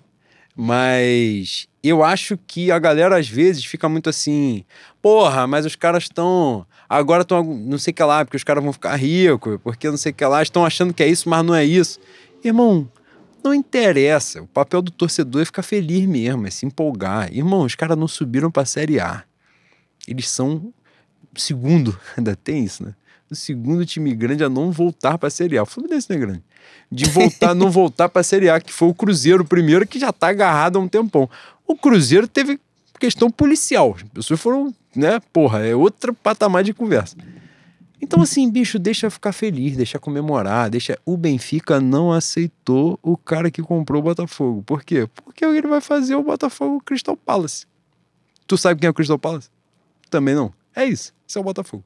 Isso é o que muda. Então, assim, não precisa ficar discutindo essas porras. Isso é óbvio, isso é evidente evidente. O maluco inglês lá da casa do caralho vai pensar o que do Botafogo? Ele vai, ele do nada ele cismou com o Botafogo, o Botafogo agora vai virar uma potência mundial. Porra, pelo amor de Deus. Não vai fazer, não fez na Inglaterra, não vai fazer no Brasil. E a ideia que esses caras têm é que o cara vai lavar dinheiro no clube, né? Porque não, é, não é, é evidente, é evidente que o clube, ele pode fazer um investimento inicial, ele pode fazer com que o clube tenha uma estrutura legal, mas ele não vai fazer o leite sair de, de pedra, porra. Oi, é evidente que o clube vai evoluir, porque o patamar hoje é de é sobrevivência, pô. É. Hoje a questão é de sobrevivência. Esses clubes, a exceção do Fluminense, de fato, né? É, os clubes, os rivais regionais do Flamengo, é uma questão de sobrevivência, pô. O Botafogo tava numa questão de, de fechar, de insolvência mesmo, de fechar as portas do clube. Então, assim, isso é outra parada. Só que os caras já começam naquelas. Não, porque a nossa recuperação é sim, mas a de vocês foi com dinheiro público. Aí, maluco, os caras vão entrar na história que time argentino não jogou a Libertadores de 81. Isso daí tem uma discussão grande? Não. Só que nessa questão, isso é só pegar o Google ali, 32 segundos você esclareceu qualquer dúvida que você tenha na sua cabeça. Só que nessa parada, os caras me botaram num cenário que era defender Landim e Mbappé. Né? Isso é uma coisa que eu, eu luto contra pra caralho. Eu cheguei num cenário que eu fiquei defendendo as práticas de Landim e Mbappé. E eu vou cobrar cada um. Eu pra vou cobrar ver... até a morte, até um umbral. No umbral, quando a gente estiver rastejando na lama, eu vou puxar o pé de cada um que me botou envolvido nessa situação. Pra você ver como é que o mundo é complexo, né, Boi? Não é, não é essa dicotomia gostosa de mocinho e vilão. Não é, pô, claro que nem que minha não. Que nem minha querida Vênus Platinado tá fazendo na, nessa querida guerra da Ucrânia Cara, aí, né? Se você meter uma geopolítica aqui, a bandeira ah, vai ter que passar met... aqui dentro. Eu ia meter, estúdio. eu ia meter, mas você me repreendeu. Então Porra, então, eu queria falar, eu queria falar só pra, pra gente encerrar e passar pra, pra pauta que importa, né? Que é a pauta dos ouvintes. Tem duas coisas e elas não, não têm é, convergência. a primeira em cima dessa, desse assunto de, de criação de narrativa e tal, eu acho, não falando só do Vasco, mas citando a gente também, o Flamengo, é importante a gente conhecer a história e, e tratar a história como ela foi. Uma coisa são os fatos, outra coisa, outra coisa é o que a gente faz com os fatos. É, essa questão, que é, que é o, o cerne da questão, é, é. Eles querem ser o clube do povo. Essa é a verdade. Eles se sentem magoados de não ter a maior torcida, eles se sentem magoados de não ter a maior visibilidade. Isso vem muito, é de muitos anos, né? Muitos anos. Remonta a, taça, a, a disputa da taça Salutares, né? De maior torcida que dizem, tem a lenda que o Flamengo, os torcedores do Flamengo se vestiram de português, roubaram os votos do Vascaíno e jogaram num poço de elevador. E o Flamengo tem esse título até hoje na, na Gávea Taça Salutares de maior torcida. A grande questão é que a gente também não pode entrar numa de falar que a gente sempre foi o clube do povo, que a construção do Flamengo é uma construção de, de mistura. Não é, bicho. Até hoje, não, até hoje, dentro do clube não tem mistura nenhuma. O Flamengo, o Flamengo ano passado teve menos de 1.500 pessoas indo votar, não é isso, Boi? Eu não sei o certo. Eu sei que o presidente teve menos do que isso. Não, acho que teve mais do que isso aí de votos, mas o presidente teve 1.300 Mas não chega a 2 mil. O presidente eleito do Flamengo teve 1.300 votos. É isso. É isso. Então, a- a- o início do Flamengo é óbvio que o futebol naquela época era um esporte de playboy, assim como o Remo. O Vasco não era um clube de, de português com consciência social. Aliás, o Remo era o esporte da, da elite carioca e quando o Flamengo ganha o primeiro campeonato, o Vasco já era pentacampeão. Entende? Então, é, é, é, essas questões não, não podem ser tratadas com essa infantilidade de um pensamento Disney, né? Tem um vilão, tem um mocinho. Tem espaço pra todo mundo ser vilão. Que é essa quase a tônica do mundo. Ter mocinho é raridade, boi. Eu acho que nem existe, né? Eu, eu, é, eu acho que é isso aí, passa por isso. Acho que é uma questão que as pessoas começaram. Boi, a gente já falou sobre isso várias vezes aqui. Chegou um ponto que as pessoas têm que se agarrar em alguma coisa. Né? Então, assim, quando você vê num cenário que o último título grande que um rival do Flamengo ganha foi há 10 anos, foi 2012, né? O Fluminense campeão brasileiro. É, mas outros times, o Vasco não é campeão brasileiro desde, no- desde 2001, né? Da famigerada. Aí, vilão e mocinho, se você pegar o que o Vasco fez com o São Caetano nos bastidores, Porra, é pelo sacanagem amor de Deus. né? O Botafogo é sacanagem, né? Não ganha o brasileiro desde 95, enfim, um monte de coisa. É... O Fluminense teve o período da Unimed, que deu dois títulos brasileiros, deu Copa do Brasil, deu na época um negócio, né, que era, uma diferença de investimento. E aí vem a autocrítica de novo. Ontem eu estava conversando com o Bruno sobre isso. Eu lembro de um Fla-Flu, se eu não tiver muito enganado, 2012, acho que foi 2012 mesmo. É... E se eu não tiver muito enganado, o Flamengo perde 2 a 1 O Flamengo amassa o Fluminense, atropela o Fluminense. Perde o jogo, 2 a 1 E eu cheguei pra um tio tricolor e tal, e falei pra caralho. Falei, ó, isso aqui é o Flamengo, porra, e tal, não sei o que lá, mas é porque vocês têm a grana e tal. Hoje, eu falando isso, é ridículo, pô. Eu exaltei uma derrota, pô. Foda-se o que a gente fez. A gente deu 42 chutes no gol. Quanto foi o jogo? 2 a 1 pros caras. Então pega o chute e joga no rabo, pô. É isso. A gente. Mas era o quê? Irmão, 2012, o Flamengo tinha vindo numa sequência de goleiro assassino, homicida. Jogador, porra, né? A gente passou ídolo do clube, e esses caras todos, aliás, uma geração de ídolos, né? Com uma série de problemas. De problemas não, de, de- alguns foram problemas policiais, outros foram crimes, né? Esse lixo humano que eu falei agora. É, Flamengo vem em 2011 para tentar salvar. 2010 quase cai. 2011 vem para tentar respirar. Traz Ronaldinho Gaúcho. O destino, final do ano. Flamengo sendo humilhado com os caras entrando, pegando o empresário pegando camisa dentro da loja, camisa de graça, uma coisa ridícula. O Flamengo passou por isso. Isso é o ano de 2012. E o Flamengo quase cai de novo, final do ano, né? Esse era o cenário que o Flamengo pegou o Fluminense da Unimed que ganhou dois títulos brasileiros em três anos, né? Fez o que o Flamengo fez agora. Isso é pra galera ter a dimensão que o futebol não começa agora. Então, assim, porra, que a gente tinha pra se agarrar era isso, pô. Que os caras têm lá, os caras têm padrinho, que os caras têm mecenas. Foda-se. Basicamente, foda-se. A gente queria estar lá de lá. Em 2012, a gente queria estar lá de lá. Queria que tivesse a Unimed jogando dinheiro no Flamengo. E é basicamente, o que, que ia mudar? Significa que a gente é mais honrado que é bicho. Eu odeio o Fluminense, que eu odeio o Fluminense, por uma série de fatores. Mas significa o quê? Que a gente é mais cheiroso que eles, que a gente é mais maravilhoso, que a gente tem. Bicho, é tudo a mesma merda. Se você pegar a origem, a ori... tô falando enquanto clube social, obviamente eu não tô botando o Flamengo no mesmo patamar do Fluminense. Mas se você pegar a origem e hoje, a verdade, enquanto clube social, qual é a diferença dos sócios do Fluminense dos sócios do Flamengo? Não, Não tem, tem. porra. Você vai pegar excepcionalmente um pequeno conjunto ali de sócios maneiros, importantes, legais, você vai ter no Fluminense também. É porque eu não entendo, eu não sobre política do Fluminense, que eu não faço a menor ideia. Mas vai ter, não tem a menor dúvida. Como no Vasco, não faço a menor dúvida que tenha, como não faço a menor dúvida que no Botafogo tenha. E aí? Tu vai pra uma votação de 3 mil sócios? Caralho, que democrático que eu sou. O que que eu Cadê o tenho de povo? diferente? O que que tenho? Tenho nada. Então, assim, E é outra coisa, pra caralho. outra coisa, é, é, desculpa te cortar, Não, mas claro. é, é, senão eu já estou um pouco embriagado. É mesmo. Mas é importante dizer. Aí, boi, o Domecq de hoje tá descendo um coxinho de vida, tá? Caralho. Nessa. Nesse frescor de Bangu, deu um calorzinho no coração. Um abraço na alma. Esquentou um pouco o peito que tava precisando. Porra, um violão sete cordas bem tocado é mais ou menos Porra, assim. é exatamente. Você conhece muito de vida, de eu sou um mundo. músico, pô. Mas a, a, a gente tá falando aqui de democratizar o processo eleitoral do Flamengo e aí sim a gente começar a, a se, se assumir como clube do povo, não só como marketing. É, isso também. A democratização do processo eleitoral é só um passo, né? Tem. Você, você poder botar uma camisa mais acessível para as pessoas poderem comprar Pegar esse produto teu gás, desculpa te interromper, mas já vou te dar passagem pra isso. A gente zoou no grupo essa semana, não foi? A camisa do Corinthians. Pois é, 450 conto. Desiste favela. Caralho, Porra. 450 reais. Que porra de favela você É é, isso. 450 reais? É isso. Favelado vai comprar a camisa desse valor. É isso. E pra gente, pra gente não dar uma aqui de, é, como diz minha senhora, bobo da roça, a democratização do processo eleitoral vai ter o, seu ônus também. E qual é o ônus?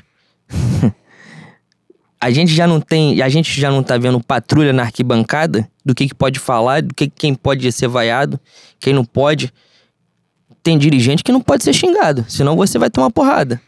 Pode não tomar porrada, mas vai tomar uma prensa. Se, e se tiver engajamento muito alto, tu vai tomar prensa na internet também. Vão na tua DM fazer graça. Esse é o ônus da democratização. Mas esse é um ônus que o país vive, porra. Esse é um ônus do Brasil, hoje. Do Pindorama. Porque al- alguém, em sã consciência, vai abrir mão do, do, do seu direito de voto? Tem um, uns 20% de 15% dos 30% aí que quer, né, boi? Mas isso não é um- isso nunca foi, nunca foi uma pauta séria. E o Flamengo não pode abrir mão de democratizar o seu processo eleitoral, não pode abrir mão por conta desse ônus. A verdade, a verdade é que aquilo ali é um feudo, né, boi? Um feudo de poucos e eu- eu acho difícil é, partir essa mudança deles, se não houver uma pressão de fora. Mas é essa a parada. É essa a parada. A gente não pode infantilizar a história. A gente não pode deixar de assumir os nossos BOs. A gente tem que entender também como o Flamengo passa a ser o clube do povo. É, Tem um trabalho por trás mesmo de- do José Basto Padilha. Não, não passa longe. Passa longe disso que eles falam de Walter Clark, de Globo. Quando chega nesses caras, quando chega na geração do Márcio Braga, a frente ampla, a frente ampla pelo Flamengo, isso aí já estava estabelecido, bicho. Isso aí já estava estabelecido. Eles sabem que tava. Já esse tava não é E outra coisa, o Flamengo fica 200 anos sem ganhar um título importante. O Flamengo é o último carioca a ganhar um campeonato brasileiro. O Flamengo nunca de- deixou de ser a maior torcida. Ah, porque o Ari Barroso narrava o, o, o gol do Flamengo com, com mais ênfase no rádio. Ah, porra. É tratar, é tratar as pessoas, o povo também, como uma massa de manobra imbecil que não, não tem sentimento, não se reconhece em nada. né? Na verdade, é exatamente isso. É o discurso mais antipovo que existe. Pois é. Pois é. Que é você dar comportamento de manada mesmo ao, ao público, né? Dizer que, caralho, porque o cara narrava o gol diferente, então todo mundo torceu pro Flamengo. Pô, pelo amor de Deus, não tem Pois- a- além, além de tudo isso que a gente tá. O Flamengo, a, a identificação do Flamengo com o negro vem da. Começa, dizem. Tem a lenda do, do. Porque o Flamengo treinava na rua e muitas pessoas acompanhavam, isso o Flamengo povo. E o Flamengo, a identificação com, com o negro, vem da contratação do Leônidas É o trio, é Leônidas, É, Leônidas Fausto e e Domingos, Domingos da da Guia. Guia. Exatamente. Fausto Maravilha. Isso é verdade? Isso é é uma parte da explicação? Não sei, mas a gente tem a obrigação de saber, tem a obrigação de saber os pontos. E, novamente, não pode infantilizar a história, não pode fazer com que, com que seja uma coisa. É, para mim, às vezes, é idiota, boi, sabe? É tratar, é tratar a história de maneira idiota. Uma manipulação meio tosca, assim. É, enfim, é um desabafo. Eu precisava falar disso há bastante tempo já, mas como me deram, e eu, diferente de você, não vou citar nomes, mas como me deram a oportunidade de desabafar isso no Twitter semana passada, em relação à re- à reestruturação do Flamengo, quando um Vascaíno falou, o Vascaíno que eu considero, considero como, como pessoa, como intelectual. E essas coisas só me afetam com quando vem de pessoas que eu admiro. E foi por isso que eu respondi. Foi por isso que me incomodou. Tratar a reestruturação do Flamengo como se fosse uma coisa totalmente é, guiada, capitaneada por órgão público, porra, Por vantagens, Por por, vantagens. pessoas que pô, tava. conhecimento irmão, das estruturas internas. Irmão, Irmão, estava todo mundo vivo em 2013 aqui. Infelizmente, eu já estava encarnado no planeta Terra com a larga vantagem já de anos. Tem, tem jornal, tem registro. O Flamengo se desfaz do time em 2014, pô. Vende o melhor jogador do time, abre mão da presença dele. A gente quase cai em 2014. A gente passa a, a, a se fuder até 2017. Quando vem 2017, 2018, aí começa o negócio do cheirinho. Porque o Flamengo passa a ser um time campeão de, de orçamento, termina o ano bem. Ficava até brincando, brincando com é, troféu Itaú. A, tor a torcida compra o barulho. Que porra de vantagem a gente teve, boi? Ah, mas vocês tiveram vantagem da negociação das dívidas. Isso não passa nem pelo Flamengo. O que o Flamengo teve de vantagem de alastrar a dívida, parcelar a dívida, isso aí tudo vem do peso do nome dos caras que estavam tomando o Flamengo naquele momento ali. E os outros clubes tiveram oportunidade semelhante a partir de Profute e uma série de outras coisas que os clubes insistiram em descumprir. É importante dizer Pois isso, é. né? Então, então é, é, essa vantagem que tanto falam do Flamengo em relação ao órgão pú- público para poder se reestruturar, em relação à televisão. Ah, em relação à televisão. O Flamengo tem Ibope de Copa do Mundo, caralho.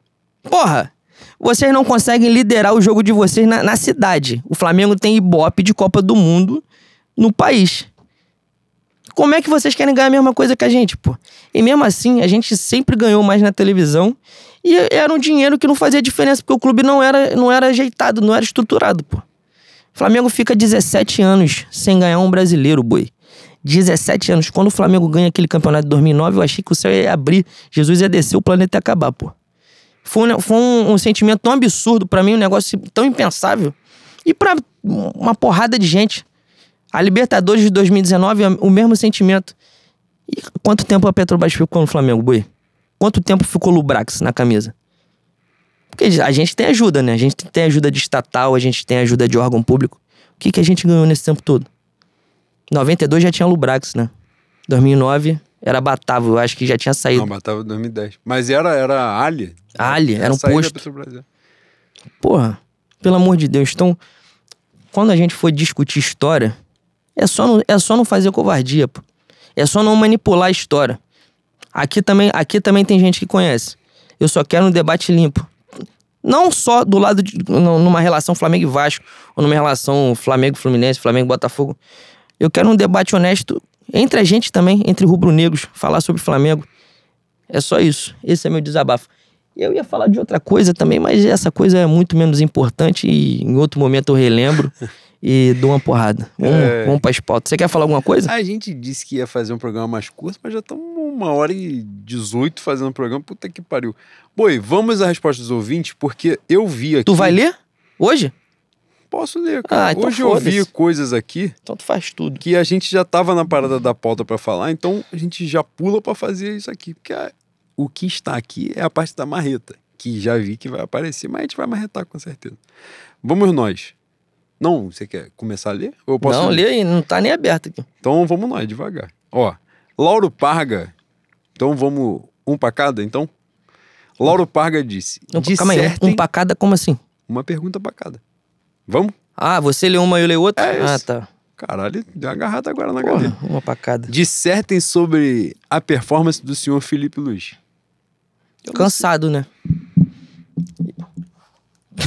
É difícil, é difícil é, bater no Felipe Luiz, mas pra mim ele, o Everton Ribeiro, o Arão, é, esses primeiros momentos assim tem me agoniado. O Felipe Luiz a gente falou aqui, porra, craque, craque, um dos melhores que eu vi. Eu acho que foi o melhor lateral esquerdo que eu vi no Flamengo. Também não teve uma concorrência assim tão gigantesca, né, boi? Caralho. Não é a Tirce só. É, e lamba os Bates. É isso. Mas duas finais de Copa Libertadores e duas finais que ele faltou, né, boi? Não comparam passagens pra ele. Exatamente. Importante dizer. E ele é um cara que. Eu acho que ele vai, vai fazer uma boa temporada nessa posição de terceiro zagueiro quando, quando, a gente, quando o Flamengo tiver numa fase ofensiva. É, acho que pode ser novos ares pra ele, como foi o, o Arão virar zagueiro em 2020. 2020. Mas o início tá me dando agoniazinha também. Ontem tá- até meteu um golzinho, né? Meteu, mas, né? Esprega presa, né, boi? Exato. Calça jeans molhada, né? Tá foda. Vai você. Vai, vai outra aí que eu tô abrindo. Outra? Ah, aqui, ó. Diga. André Paixão. Psicologia ou ebó? Ciência ou espiritualidade? Qual a solução pra cabeça desse time? Ele está falando Caralho, do é mental. Globo Repórter essa porra? Caralho, é. Você acha Pelém? Meteu a introdução agora que eu, achei, eu fiquei esperando a terceira, mano. ver. Porra. Confira sexta-feira no Globo Repórter. Mas essa pegada aí que eu acho. Ah, cara, eu acho. Eu falei que... o nome do cara? Não- André Paixão. Falou, falou, André André, Paixão. Paixão. Eu acho que tem um, um componente que não é, não é só a questão anímica. Eu acho que é um processo mesmo. O, o Paulo Souza traz uma série de mudanças que demandam tempo para ser implementar. É importante dizer isso também, que isso é bronca de rede social, né? Quando os caras vêm, quando você critica, fala, pô, já estão cancelando não sei quem. Fala, pô, vai tomar no cu. Ninguém tá cancelando, tá criticando, pelo amor de Deus. O ponto é. Cancelar, ontem vou Flamengo... cancelar a Jade nesse paredão de amanhã. É mesmo. Ah, se ela sair com menos de 85%, eu vou ficar puto. Fiquei indignado. Vou ficar. Tal vou, qual o Gil do Vigor. vou gritar muito no Twitter. É isso. Cara, eu acho. Ontem, por exemplo, o Flamengo, pra mim, fez uma das piores partidas, sobre, se não a pior partida sob o comando do Paulo Souza no Flamengo e Vasco. É evidente que isso não significa que a gente tá pedindo a cabeça do treinador, isso não faz sentido algum. O cara meteu nove formações diferentes em nove jogos. Ele está usando o Carioca para aquilo que todo mundo pediu, que é a porra do teste. Na hora que valeu, que o couro comeu mesmo na casa de Noca, no Flamengo Atlético Mineiro, o Flamengo perdeu nos pênaltis? Sim. Mas o Flamengo teve quatro chances para ser campeão nos pênaltis e o Flamengo perdeu. Então, foda-se também. Agora, o Flamengo foi melhor que o Atlético Mineiro. É nítido que há uma evolução, é evidente. O Flamengo perde o Fluminense, o Flamengo é muito melhor que o Fluminense. Toma um gol no finalzinho do jogo com a falha do Neneca, a falha do Isla. Começa a gente pontuar essas falhas individuais e tal. Ontem foi um jogo ruim. Ontem foi um jogo realmente. O Flamengo não extraiu muita coisa, mas acho que pega nesse componente, né? De, de clássico, o Flamengo dá uma segurada mesmo, não força a barra. Por exemplo, acho que a semifinal provavelmente vai ser Flamengo e Vasco, né? Do Campeonato Estadual. E Botafogo de um lado, Flamengo e Vasco da outra. Acho que o comportamento será outro, com o couro comendo mesmo, porque ele não é bobo, que ele sabe que tem um. E isso ele não é mesmo, que é bobo, ele entendeu bem pra onde ele tá indo, ele sabe o que falar, ele sabe onde ir, ele sabe as paradas para fazer. O Flamengo nunca foi tetracampeão estadual. Então ele sabe que é um título inédito, que é importante, que ele vai entrar na história do Flamengo mesmo se ele for campeão. Ele não vai dar esse mole, né? Ele não vai dar esse mole de entrar de pau mole numa semifinal dessa, pegando o Vasco, e numa final, provavelmente, contra o Fluminense. A nossa geração, falo nossa, e você, e a maioria que ouve esse podcast, viu um tricampeonato em cima do Vasco, viu um tricampeonato em cima do Botafogo, não viu um tricampeonato em cima do Fluminense. Provavelmente a história tá aí para acontecer. E ele sabe disso, ele não é bobo. Acho que aí vai rolar um comportamento diferente, né? Mas é bom ficar ligado.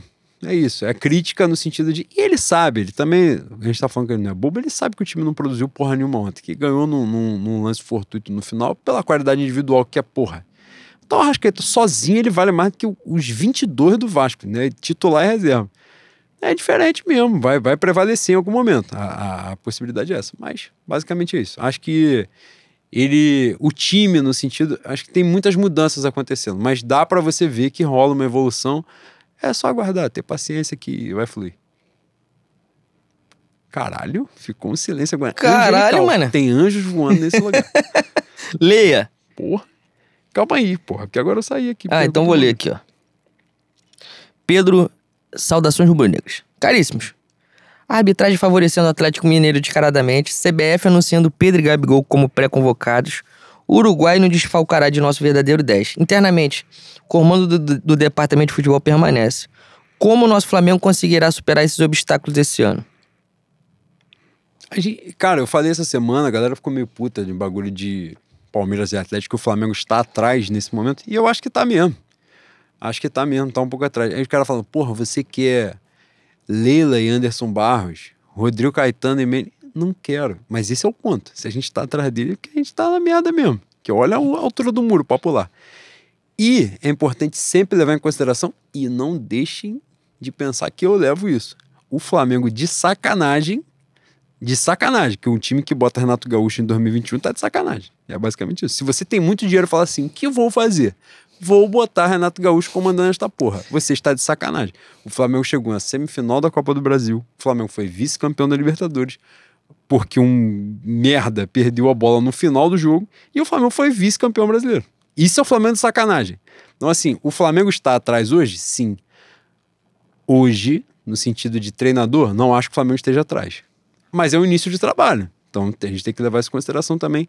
Cara, sai Jorge Jesus, entrou Domenech. Domenech tomou 32 porradas seguidas no Galatasaray agora, onde ele foi agora. Não, e ele fez o favor de em duas semanas também, duas semanas pós Jesus, de fazer o maior Flamengo da história depois do Zico. Ele em duas 3 semanas, a 0 do Atlético Goianiense. Em duas semanas ele desfez tudo. Tudo. Pô, eu ia fazer, eu ia fazer analogia bem merda. Pelo amor de não, Deus. Não, deixa. Cara, Rogério Ceni depois, mas conseguimos resgatar e ganhar um brasileiro. Aí vem Renato Gaúcho. Então, assim, não é uma coisa simples. Hoje eu já tive que ler comentários de que o Fluminense de Abel Braga, porque ganhou 10 jogos, 11 jogos seguidos e tal, uma porra. O Fluminense de Abel Braga, se passar de junho, eu sou um Vectra 97. Porra, pelo amor de Deus, vocês parecem também que começaram a ver futebol 2019 pra cá. A gente sabe como é que começa, como é que termina. Então, assim, o nosso caminho hoje é um pouco mais tortuoso, mas a nível de comissão técnica, acho que o Flamengo está bem servido pra cacete. Muito. Depois de muito tempo, o Flamengo está bem servido. Agora, a nível de diretoria, o Flamengo tá fudido. O Flamengo tá largado. Já vou. Pode dar uma madeirada? Dá. Antes de chegar nas perguntas? O vereador é brincadeira, né? Vice de futebol. Tinha uma época que ele aparecia só na boa. Agora nem na boa, ele aparece. Os caras. Teve uma pergunta aqui que alguém fez para eu falar sobre a imunidade do vereador, aula de direito, imunidade de material e formal.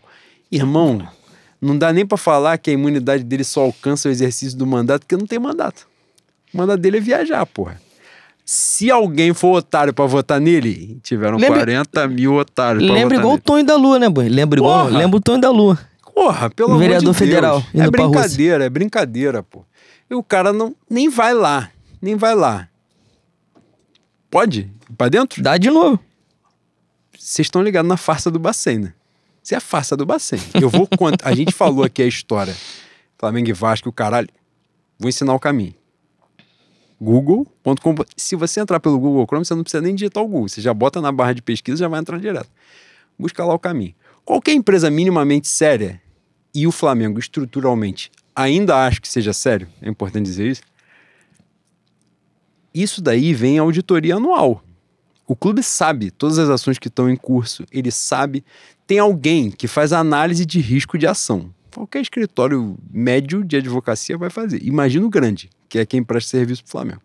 O Flamengo tem auditoria seríssima. Isso daí já vem de muito tempo. Vou contar um segredo para vocês, à meia-noite.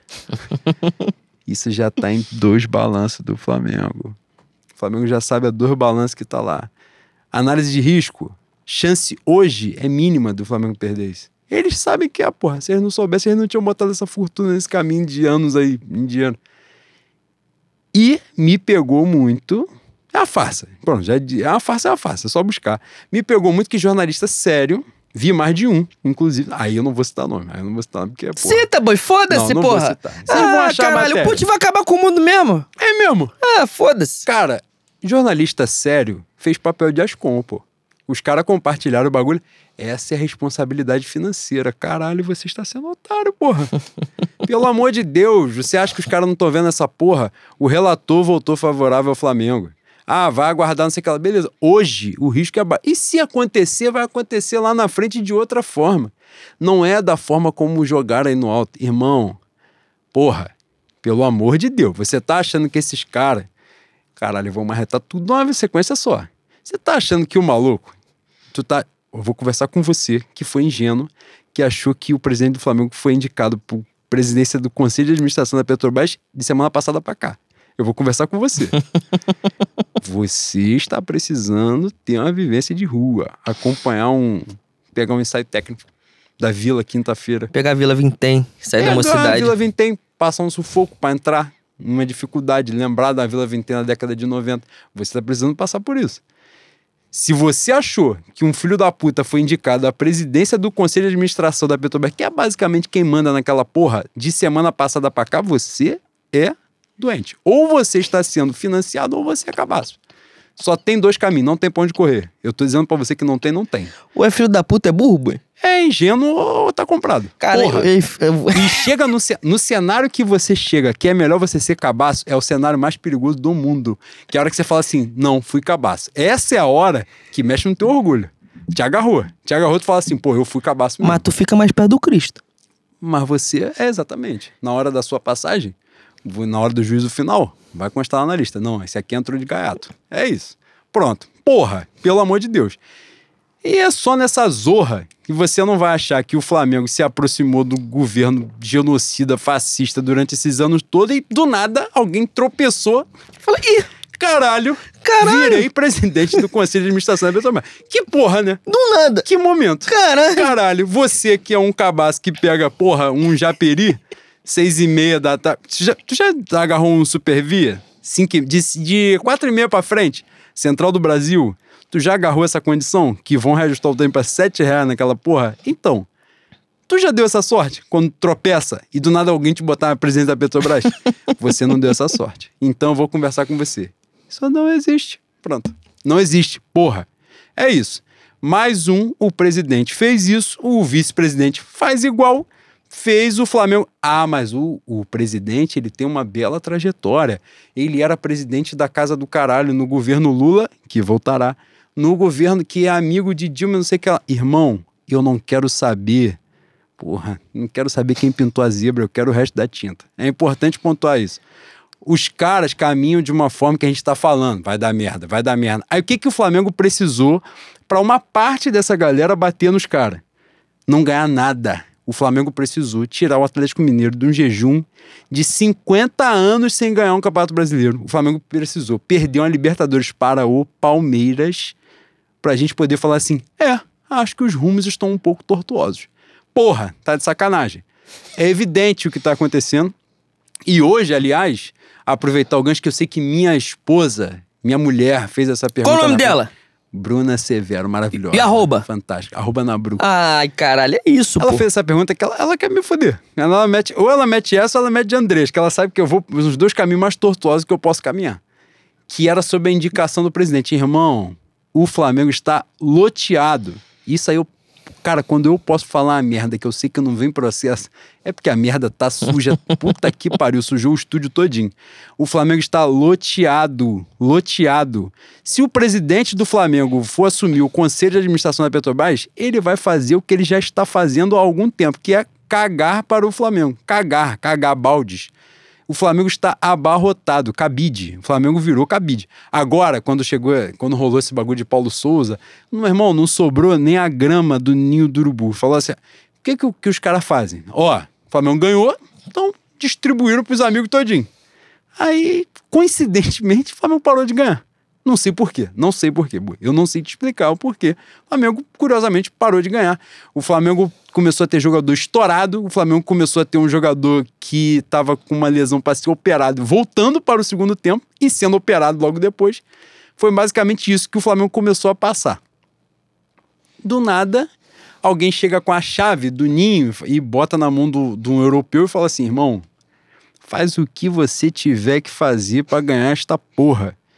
O que, que o Portuga tinha que fazer? Isso sem conhecer ninguém, tá, boi? Ele não fazia a menor ideia de onde ficava a Vargem Grande. Quando ele pegou a chave e o WhatsApp, ele, ó, limou 32 na sequência. Falou, até onde eu posso limar? Até aqui. Beleza. Então sai todo mundo. Pronto. Esse é o caminho de quem é minimamente profissional. É isso. Vai fazer pra cima? Pra cima, infelizmente, o português não tem não tem tamanho, né, boi? Ainda pra fazer. Se Jorge Jesus tivesse ficado na época, se eu não tenho a menor dúvida que ele teria feito, que ele tinha tamanho já pra fazer. Paulo Souza, tomara que no final de 2022 tenha tamanho pra fazer isso em 2023. Mas o caminho é esse. Vocês vão dizer mesmo, vamos conversar aqui eu e você, no particular. Sem ninguém, ninguém tá ouvindo a gente. Fala no particular. Tu acha mesmo que o, quando o Landim se candidatou à reeleição, isso, esse papo não rolou? Essa conversa não rolou. Ele se candidatou. Do nada ele tropeçou, ganhou, pronto. Ele surgiu na Petrobras. Porra, tá de sacanagem. E é isso. Então, assim, mas isso aí quem tem que buscar é sócio do Flamengo, não sou eu. Que eu não tô lá, então os caras têm que buscar o estelionato dele. Mas a parada é: essa tratativa do Flamengo, o- a questão de diretoria, o Flamengo ficou pra trás, pô. Ficou pra trás. Não significa responsabilidade financeira. Isso que eles estão fazendo do Bacen já é pra segurar a viola das merda que eles estão fazendo. Não é merda de responsabilidade no sentido de o Flamengo vai ficar devendo, caralho, não é isso. Porra, boi. É pra perder. É... Desculpa, pra desfazer a merda, talvez, né, ah, boi? boi. Do nada os caras vão botar com 60 milhões pro André, os caras falaram, irmão, Assim, olha só, aconteceu um imprevisto. deu uma agarrada aqui. Vai pegar, vai ligar pra Manchester ou Manchester. Tu vai falar que o meu Manchester United é imenso de Sir Alex Assim, Ferguson? Ferguson, olha só. Olha só, deu merda com o Banco Central. Tu já tomou teu chá? já passou das 5 Vou te contar um segredo da meia-noite. É isso. Ó, aconteceu uma tragédia. Do nada, apareceu aqui uma dívida de 130 milhões. Do nada, boi. Do nada, foi, foi por acaso mesmo. É um bagulho de- da década de 90. Vem desde 93, 4, 5, talvez. Mas aparentemente alguém aqui dentro, que eu não sei o nome, estava desatento. Pra você ver como são as coisas aqui no Rio de Janeiro. Vai, Pô, coisa de maluco. Não é Europa, não. Ah, Ferguson, não é Europa. É Europa. Isso aqui é Brasil, Isso aqui porra. é Brasil. O buraco é muito mais embaixo. Felizmente, Porra. felizmente a gente vai ter que desfazer. Você me comprou. Eu espero que você. Você é um homem vivido, né? É isso, pô. Você já viu muita coisa acontecer. Tu viu duas guerras do mundo. O que, que é isso aí pra você? Não é nada. É isso, boi. Ai, esse- caralho. Eu O tava meu- fã de elenco, eu fui na Petrobras e voltei. Não, mas ah, todo mundo. Cara, quando você tá puto, você é tranquilamente o top 4 de brasileiro da história do mundo, né? Que é Santos Dumont, Edson Arantes Nascimento e Chico Xavier. Você vê logo abaixo. Não necessariamente nessa ordem. É mesmo. Porra, você é fantástico, fantástico. O Clayton Off-Rio, um dos nossos ouvintes mais assíduos, maravilhosos, logo abaixo da maior ouvinte da história desse programa, que é a Vanessa, né? Imensa. Que eu amo demais. E Que é do Rio Grande do Norte, terra do Globo do Rio Grande do Norte. Que Paulo que é o maior assassino dessa temporada. E que te roubaram, inclusive. Porque você perguntou se dava pra postar no Globo, os caras falaram, não tem como. Pô, boi, era, era uma odd assim, falei assim, pô, beleza, eu vou comprar o estúdio do Renan, vou comprar o Renan, Vou comprar esse computador vou de comprar esse 45 mil computador reais. aqui, e aqui vai ser o quartel-general do Fenômeno. E o cara falou assim, ó, impossível. O goleiro é um merda. O goleiro- Aí quem faz a merda é o goleiro do Inter. Que a torcida do Inter defendeu. Foi, não, é um ótimo goleiro. Eu E falei, o Globo, caralho. o Globo chegou no final de semana e tomou cinco. Falou, porra, irmão, era aquele jogo, boi, era aquele específico. Não, se tu pegar os últimos seis jogos do Globo, eles tomaram uns 20 gols. boy. Tomou cinco no, no final de semana. Do Tinha- Souza. Tinha perdido de 5 do Bahia, tinha tomado de 4 do Ceará. Coisa de maluco, mano. Coisa de maluco. Talvez tenha. Talvez o jogo de, de terça, quarta desse Inter e Globo aí tenha alguma treta de, né? Pô, mas Treta falaram... de bet, boi. Não, esse jogo específico não teve. Eu posso afirmar que não teve. Mas falaram que jogador não entrega jogo, que isso é folclore. Esse jogo não ah, teve. é. Mas Todos, outro. todos com a reputação ilibada, todos muito éticos, todos com pensamento sempre voltado pro Cristo, pra luz. Cara, tu já falou pro em bem fazer. quatro vezes. Cara, ter- é que eu tô chamando, eu tô chamando. Porra. Quanto mais eu falo, eu, eu espero que ele mais ele ouça. é mesmo. É, pra ele estar comigo a todo momento. que a minha vontade de gastar o réu primário cada vez mais aumenta, entendeu? É, bicho. É só pra criar corrente, boi. É, é quase inconsciente. Tô, tô tentando fazer com que seja inconsciente. Pra me salvar. Que eu tô. Porra. Quando você faz esse tipo de coisa que você acabou de fazer, você declamou sua poesia em 10 minutos, você tira de mim todos os miasmas, todos os karmas que eu tenho. É Eu mesmo? fi- eu- boi, é, é um prazer quase sexual. Quase. Quase. Quase. Se eu- não. Calma aí, cara. O Cleiton, o Cleiton Off-Rio escreveu assim. O Cleiton, o maior ouvinte da história desse programa depois da Vanessa, ele escreveu em outro post. Eu, o esporro foi pra ele? Não foi pra ele. Ele vestiu a carapuça? Ele vestiu a carapuça. Ele sabe que ele errou. Ele- mas ele errou. É isso. Todavia, porém, contudo, entretanto, eu vou ler. A pergunta que ele fez no post errado. Que ele merece. Com mais uma entregada na última rodada do brasileiro valendo o título, o Pitico finalmente vai ser tido como imprestável ou vai só pedir música no Fantástico? Ele te acessou, porque ele te conhece. Cara, eu tenho que segurar a minha viola. O que os caras meteram aqui, boy, eu tava lendo agora, eu não tinha lido. Tava lendo agora as perguntas aqui dos ouvintes. O que eles meteram de relação de Andrés Pereira com Jade, Jade Picon, foi sacanagem. Ou seja, isso fala muito sobre ele. Se ele pegar esses comentários aqui, se ele ler, as pessoas estão comparando ele com Jade Picon. É a hora dele, dele fazer uma autocrítica, dele fazer uma reflexão, pegar um documentário do Osho, meu Thiago Abravanel, que saiu, que era o Osho brasileiro. saiu do Big Brother. Cara, caralho, mano. Boi. Porra, aí. Eu vi um momento de morrer. Eu ia morrer. Eu ia morrer vendo aquela porra. Boi, o dia que a gente for financiado, a gente tiver condição de fazer essa merda 5 horas aqui, a gente dura três programas. Que vai, a gente vai largar de Flamengo, a gente vai começar a falar mal de famoso, mal das pessoas. Pegar, pegar um- uma sequência tipo Chico Barney assim? É. Uma, pega, uma pegada que. Porra, eu ia falar uma pegada da Sônia Abrão, mas a Sônia Abrão tinha que estar na cadeia, né? Sônia Abrão, desde aquela época do sequestro lá, tinha que estar presa. Mas ela tá Sônia- falando um monte de merda. E que Sônia tá Abrão não vou, entrar, não vou botar já, a? Sônia Abrão na mesma prateleira de Chico Barney. Agora, pegar a agarrada aqui e fala do entretenimento é sacanagem. tá? Vai botar aqui, no máximo, Otaviano Costa e Mônica Iose e só. Não passa da gente. Não passa da gente. Ô, Boi. A, a grande associação que eles querem que a gente, que, que a gente faça entre Jade Picon e Andrés é da doação, né? Que a Jade ontem, pra defender o dela, ela falou que, caso campeã, vai doar o prêmio pra cinco instituições. O irmão dela, quando ela vai entrar no programa, surge a notícia que pro irmão não falar merda, ela deu de presente um milhão de reais pro, pro irmão. Fez um pix. O irmão dela, antes dela entrar e antes dessa fofoca, grava um vídeo dela gravando no story, fazendo a publicidade. E o irmão fala assim: assim Jade Bicon acaba de ganhar 400 mil reais. Aquela, o prêmio do programa, esses três meses que ela tá passando, que ela tá sendo humilhada, ela vai ver que ela foi amassada, que ela vai sair com 90% de, de rejeição. Ela fala assim: pô, essa merda aí eu faço em três dias. Por que, que ela tá lá, Bui? Eu não sei. E por que, que ela não pegou essa porra do dinheiro que ela faz em três dias, que é o prêmio do, do Big Brother? Por que, que ela já não ajudou essas instituições?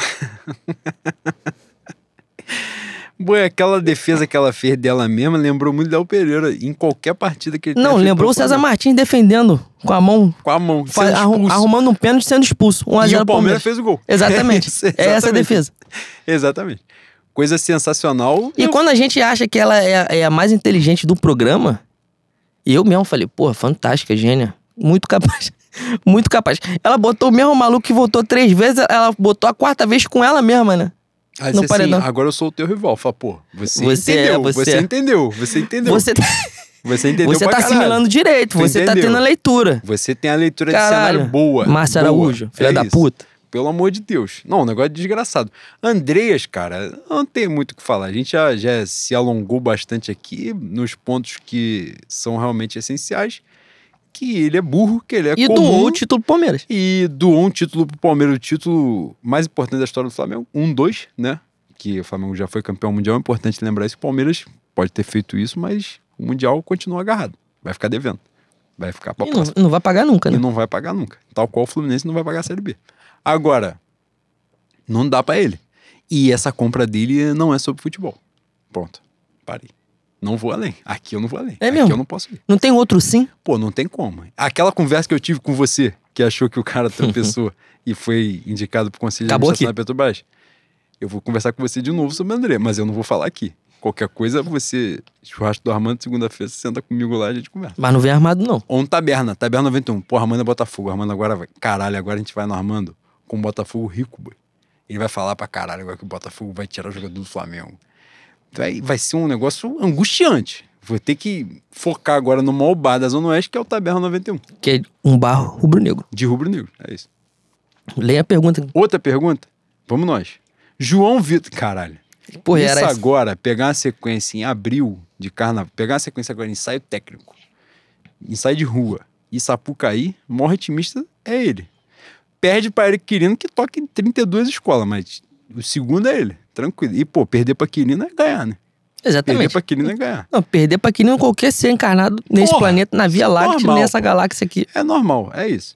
É, Nobres Menestréis, cara, me aborda assim, é um negócio doido, doido. Afinal de contas, samba enredo na roda de samba pode? Tu ticou isso aqui? Tu ticou essa polêmica? Você Eu- teve o desprazer de ter contato com isso na sua timeline? Eu estava tomando meu café Ah, teve de indigestão. com um pão de queijo forno de Minas. Pão de queijo é bom demais. Vindo de Minas, melhor ainda. Cara, tem uma padaria em Botafogo que tu pede 100 gramas de pão de queijo, vem três pães de queijo. Levar minha mulher lá pra ela falar assim, pô, nada disso aqui é pão de queijo. E ela vai falar. Igual que é ela, o padrão dela dizer que você não come comida. Não, Fala, igual- não, isso não é comida. igual, ela, igual ela humilha o moço do, do, do paiol, do cigarro de palha na Lapa. assim, ela acha que vai falar baixinho pra mim, né? Que ela fala, é falso. Ela não contente de pegar o paiol, cheirar a palha, olhar o plástico. É da polícia. Passou com Cara, tu é cachorro da polícia? Que porra que tu tá fazendo, cara? Aí o maluco ficou olhando pra minha cara assim e falou assim: porra, ela, ela não é daqui não, ela é de Minas. Essa daqui não é de Marte. É. Essa porra cheirando cigarro. Aí ela lata. vem e fala assim: Ó, amor, é falso. assim, cara, compra essa merda, compra três. Nós vamos fumar ao mesmo tempo agora. Nós vamos botar os três na boca depois dessa vergonha que você me fez passar aqui. Nós vamos botar os três na boca e a gente vai desmaiar. Porra. Ai, cara, não momento. satisfeita, me dá, dá com essa garrafa na minha cara aqui. Me desmaia logo. Porra. Eu, Cara, mas samba enredo pode? eu desabafei o negócio. Eu senti que você Porra. aproveitou. Cara, Porra. ela já fez o dois. né? Porra. Próxima vez eu vou pedir. Eu falo, pô, é original. Quando ele chegar, eu falar, é original. essa porra é original. sim. É verdadeiro sim. Foda-se. Essa pauta, boi, é uma das pautas que. Pô, eu, eu, vou, eu vou entrar na seara. Se alguém vier me apresentar réplica, eu vou ignorar. Eu só quero desabafar. É a mesma pauta do colorismo pra mim. É a mesma pauta. É um tiro de dentro, pô. É uma parada que é muito mais pra segregar do que pra né, congregar, né, boi? É aí, eu fui, eu fui adentrar o perfil do autor do, dessa semente do mal, né?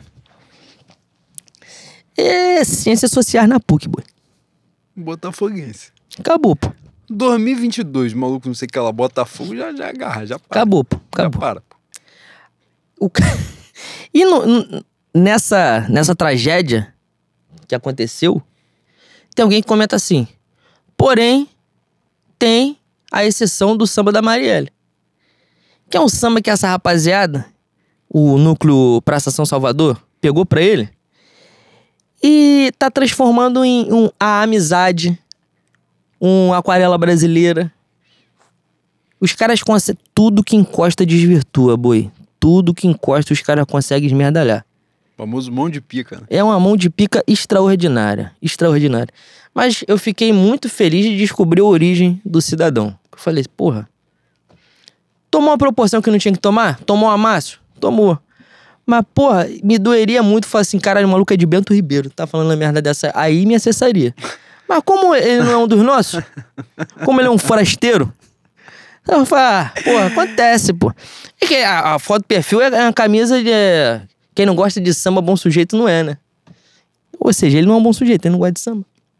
É isso. Ele não é sambista. Ele, no Agora, máximo é sambeiro. Você foi sucinto, foi objetivo, foi conciso e passou a mensagem que você Você gostou? passando. Caralho, esse final foi bonito pra caralho, tá? Eu inventei agora. Não, sério mesmo. Ó, coisas aqui. Samuel Wendel. Vou ler algumas coisas que a gente não precisa responder porque a gente já agarrou aqui. Samuel Wendel, qual vocês acham que vai ser a primeira SAF a dar errado? Cara, dar errado é- depende, né? Depende da expectativa. A expectativa é que é o mal do mundo. O mal do mundo é a expectativa, é a mãe da frustração. E é nessa pegada aí que vai virar todo mundo clube satélite. Mas qual é a expectativa? Sobreviver. Se a expectativa for essa, show. Nada vai dar errado. Tudo vai dar bom. É basicamente isso. O Cruzeiro foi comprado por Ronaldo Fenômeno. Já viu o Ronaldo Fenômeno depois que parou a carreira que ele fez na vida dele? Isso fala muito sobre o que que é a SAF. É basicamente isso. Não vou me alongar também. Pelo amor de Deus. Alan Barbosa. Porra, essa, esse tipo de pergunta me acessa muito.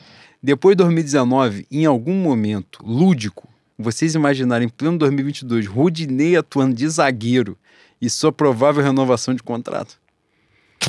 Você tem que entender que o mundo ele não oferece limite.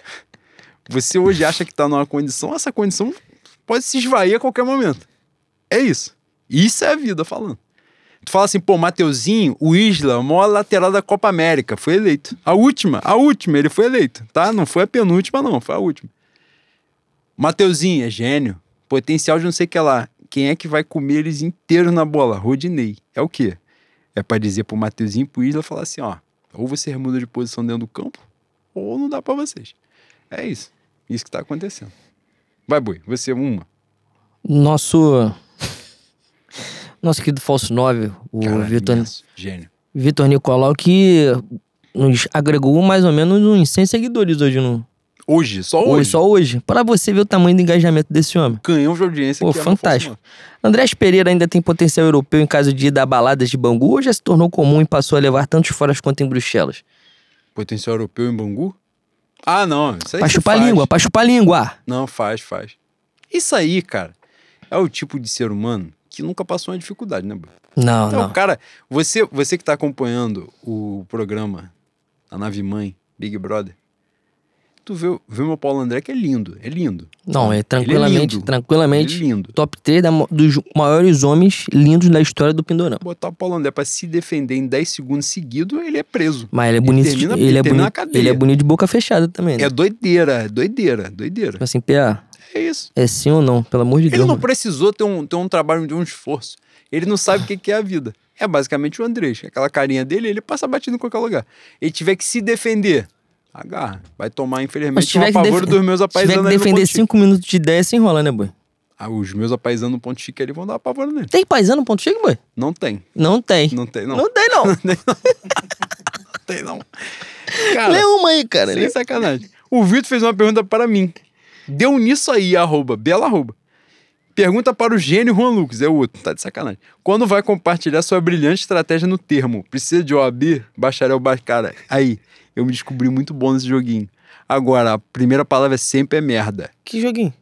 Termo. Tu não joga termo? Ah, eu jogo. Só que, porra, eu tô meio decepcionado, né? O, Mentira, não, nessa aí eu agarrei, não foi merda. o, de, uma, o de uma palavra.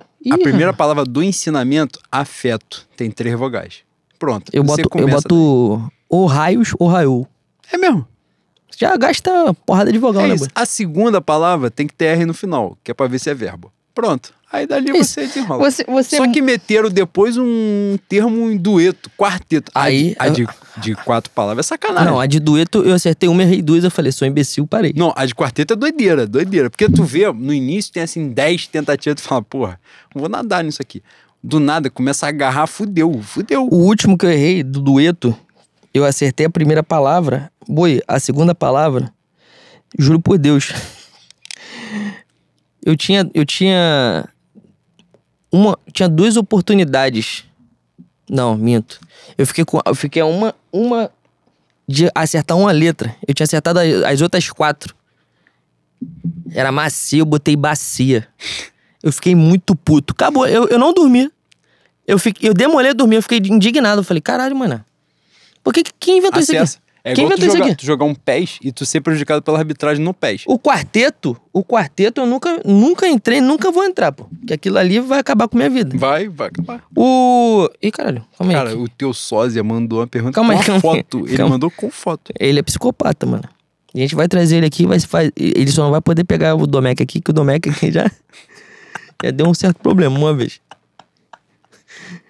É bom ele trazer a bebida dele, que quiser beber uma cachaça Gabriela aqui, tem, Ah. Quiser o Renan vai um dar. Del Valle, que é, que é quiser tomar um, um, um suco, um Guaracamp, tem uma padaria do lado, mas o Domecq, uma água. O Renan já tá dando esporro na gente. É. O Ângelo, que tem um macaco N- N- NFT rubro-negro, eu gosto de macacos. É mesmo. Eu gosto. Ele escreveu assim: pra quem vocês venderiam a futura SAF do Flamengo? Tranquilamente, Rogério Andrade, né, boy? Caralho, meu patrono? Qual é?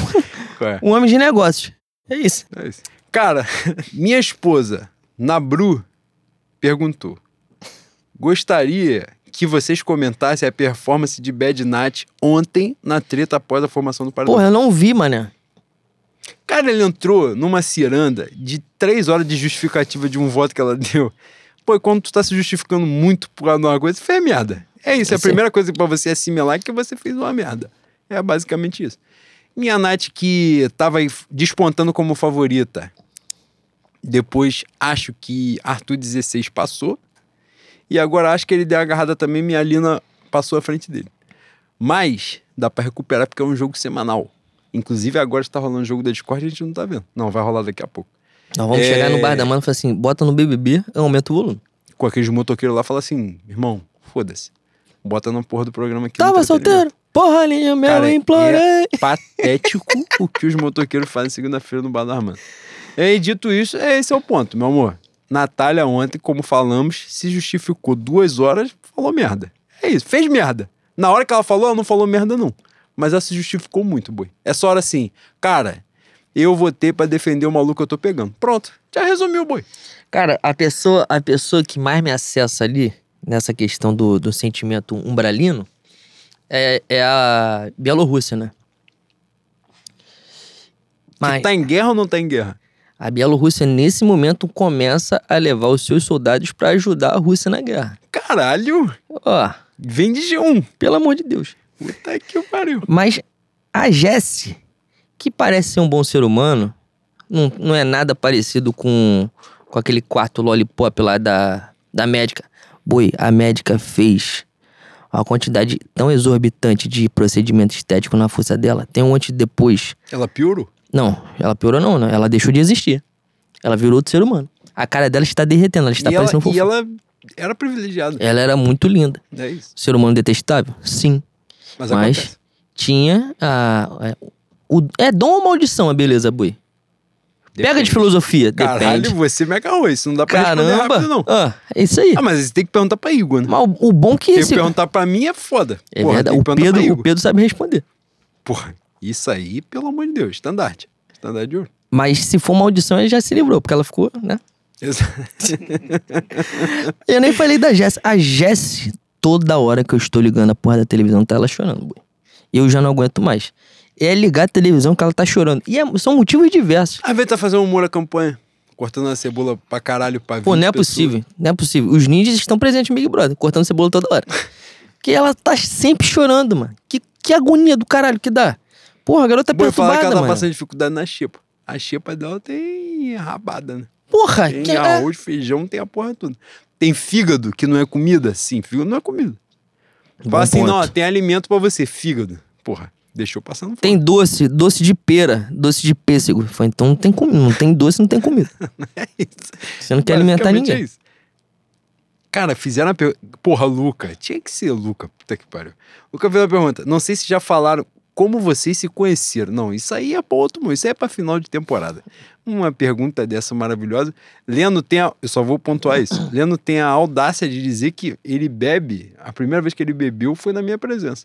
É, Ele bota. Porque eu falo, ele- eu é, falo que o Juan é meu pai, meu pai etílico. Porque tem foto desse dia, eu mostrei fo- essa foto, saí com, com o homem mais gostoso da história do, da- de Pilares e adjacência. É Igor, Igor Calvano Trindade, Igor Trindade Calvano, seu, seu esposo. Caralho. Isso é, isso é muito gostoso. A gente foi pra Lapa e eu falei, boi. Ele lembrou isso, falou, pô, é a mesma coisa. Você, você falou que a primeira vez que você bebeu, você bebeu com a gente, que tem foto. E eu, eu, eu acho que ele nunca tinha visto essa foto. A foto está no Facebook, pô. Aliás, É mesmo. em algum momento, em, em algum momento durante a temporada, essa foto vai ser a foto do. A foto do episódio. As pessoas vão entender alguma coisa? Não, mas a gente tá aqui tá pra, pra confundir, né, boi? Isso, foda. O meu querido. fazer duas pra mim, duas pra você. É isso. Então vou ler a minha encerrar. aqui. Meu querido Davi, eu, não, eu nunca sei se é Davi ou David, acho que é David. O professor de história mais gostoso da história do, de Bangu. Como alguém confia em quem paga 65 milhões num jogador que vem da mesma, da mesma terra de Leopoldo II, boi? Isso aí é pra quem tá estudando pro Enem, você que tá, tá atento pro Enem 2022 que vai acontecer, Tu já pega essa resposta no Google. aí. já procura, já busca pra entender. tá Leopoldo, Bélgica. Leopoldo II foi aquele tirano belga, o eu não sei se ele era rei, se ele era imperador. Eu acho que era rei, né? Que fez uma quantidade exorbitante de merda no Congo. Aí, quantidade exorbitante de merda significa morte e estupro, que é basicamente o que o Exatamente, mas assim, isso aí, morte, estupro, teve muito lugar. Esse caso dele é a quantidade assim avassaladora. É, é pique. É pique holocausto. Calma aí. Eric Quirino, o maior ritmista do carnaval, falou aqui pra gente marretar a diretoria, falar sobre viagem de contrato. Quirino, essa aí a gente já marretou. Na viagem a gente falou no outro, eu vou falar agora. Teve gente que fez três perguntas. Três perguntas, essa porra não é Marília Gabriela. É importante gente Não, tá achando, tá achando que tá com a cartomante madureira. Porra, pelo amor de Deus. É, deixa eu ver aqui. Calma aí, calma aí, calma aí. Uma perguntinha. Porra, não. O outro perguntou sobre Lakers, o Pedro. Porra, esquece essa porra. Isso existe. Isso aí tinha que virar um museu, tinha que acabar. Mas. Ó, o Pedro Mib, excelentíssimos bois. O Fé no Mengo passará a ter edições semanais para suprir a sentida ausência do já saudoso Manifesto Bonego. Tenho essa decência por gentileza. Grato desde já. Bicho, Ele é não- educado. Ele é educado. Cara, ele é formal. É. A gente, a gente já... Ih, boi. 22, 22. Gratiluz pra você. Gratiluz, axé. É, esse formato é um formato que, na época que a gente fez, semanal, a gente não teve retorno de de dos ouvintes, né? As pessoas não ouviram tanto quanto quinzenal.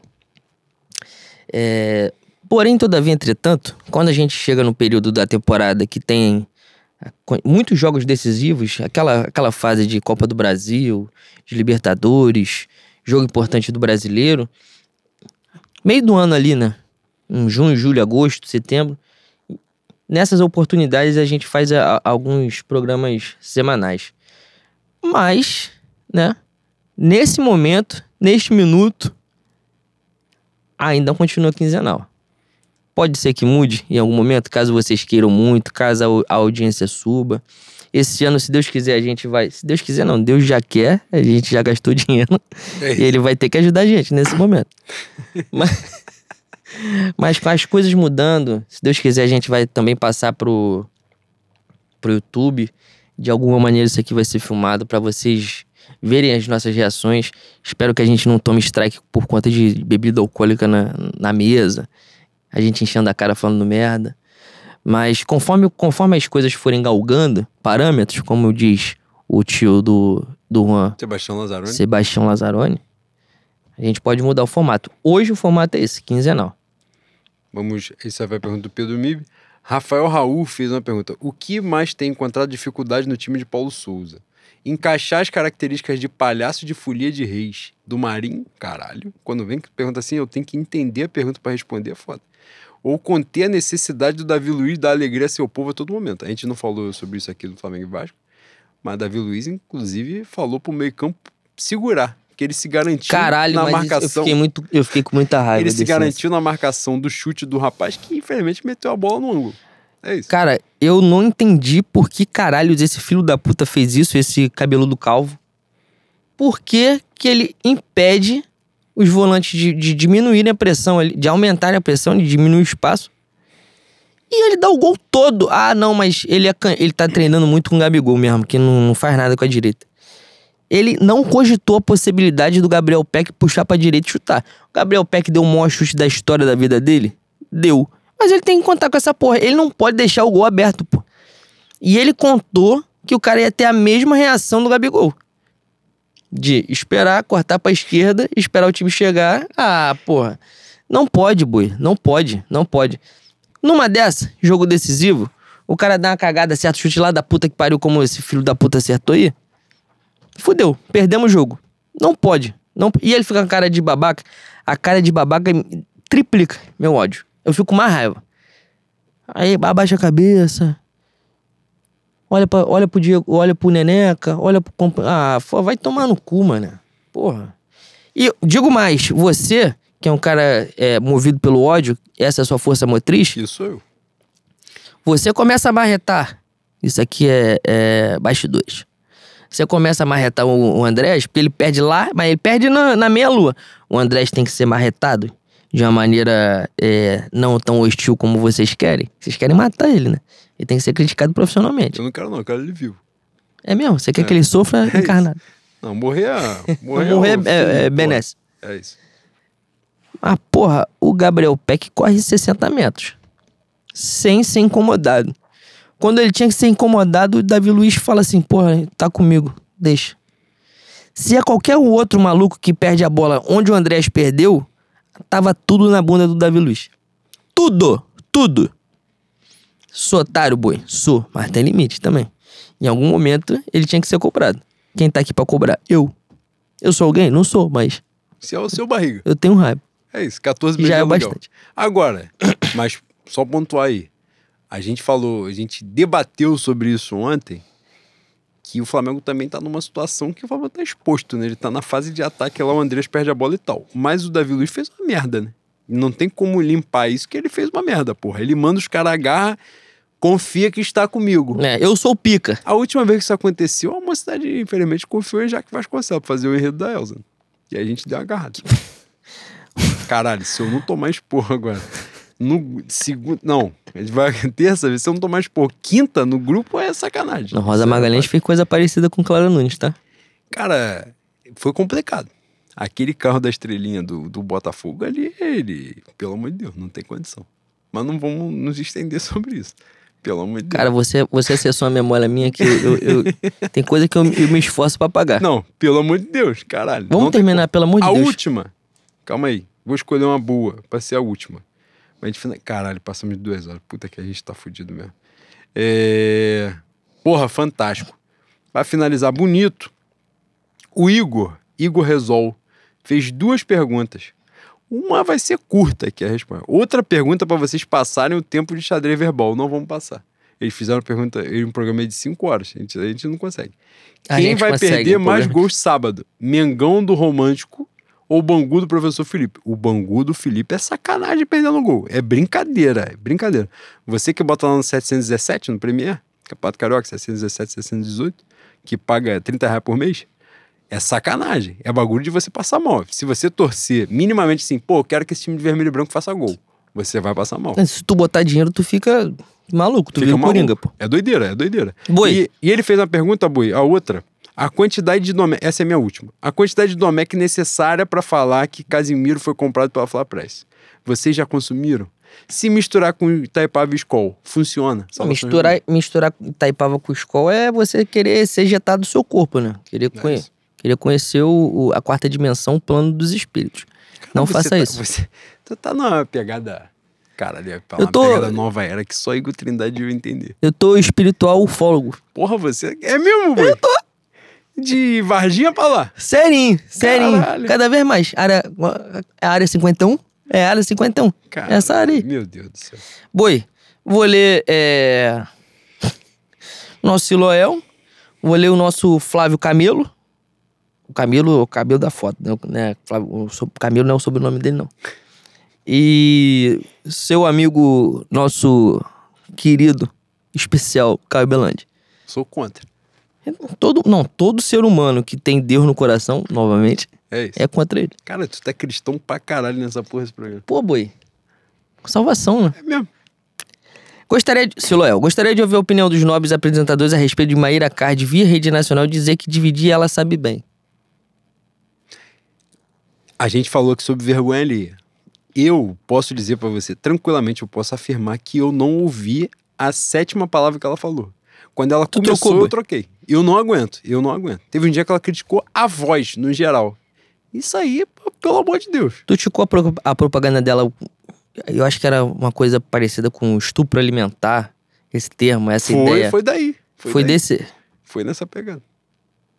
Eu não sei o que falar, sem ser preso. O que eu falar, eu vou ser preso. Então eu não vou falar. Eu já começo a sentir pena do, do Arthur. Cara, o maluco simplesmente, quando ele viu, Ele- ele tá esteve fuga. na iminência de sair, ele comeu um saco de pão. Isso daí, se isso daí Ele não tá fala fuga. sobre o que passa na vida dele, ele é dodói, ele é maluco, ele é maluco, ele é dodói, totoca. Ele, ele para pra falar sozinho. Ontem ele, gênio estrategista, ele deu um voto sozinho. Ele lembrou muito a estratégia de, de, de Renato Gaúcho botando Kennedy na final da Libertadores. É isso. Eu sou gênio, ele é gênio. É ele que movimenta o Deixa ele pensar, Aí deixa que ele pensar. Aí a pessoa que ele votou teve um voto. O voto dele. Porra, lembrou? Não. Não vou botar Vitinho, não. Vitinho tá muito bem. Vou botar o Kennedy, que nesse jogo, hoje, ele acordou de uma forma diferente. E hoje ele vai resolver a nossa vida. É isso que aconteceu. É o Arthur Aguiar. O Flávio Chigre Lessa, o nosso querido Camilo.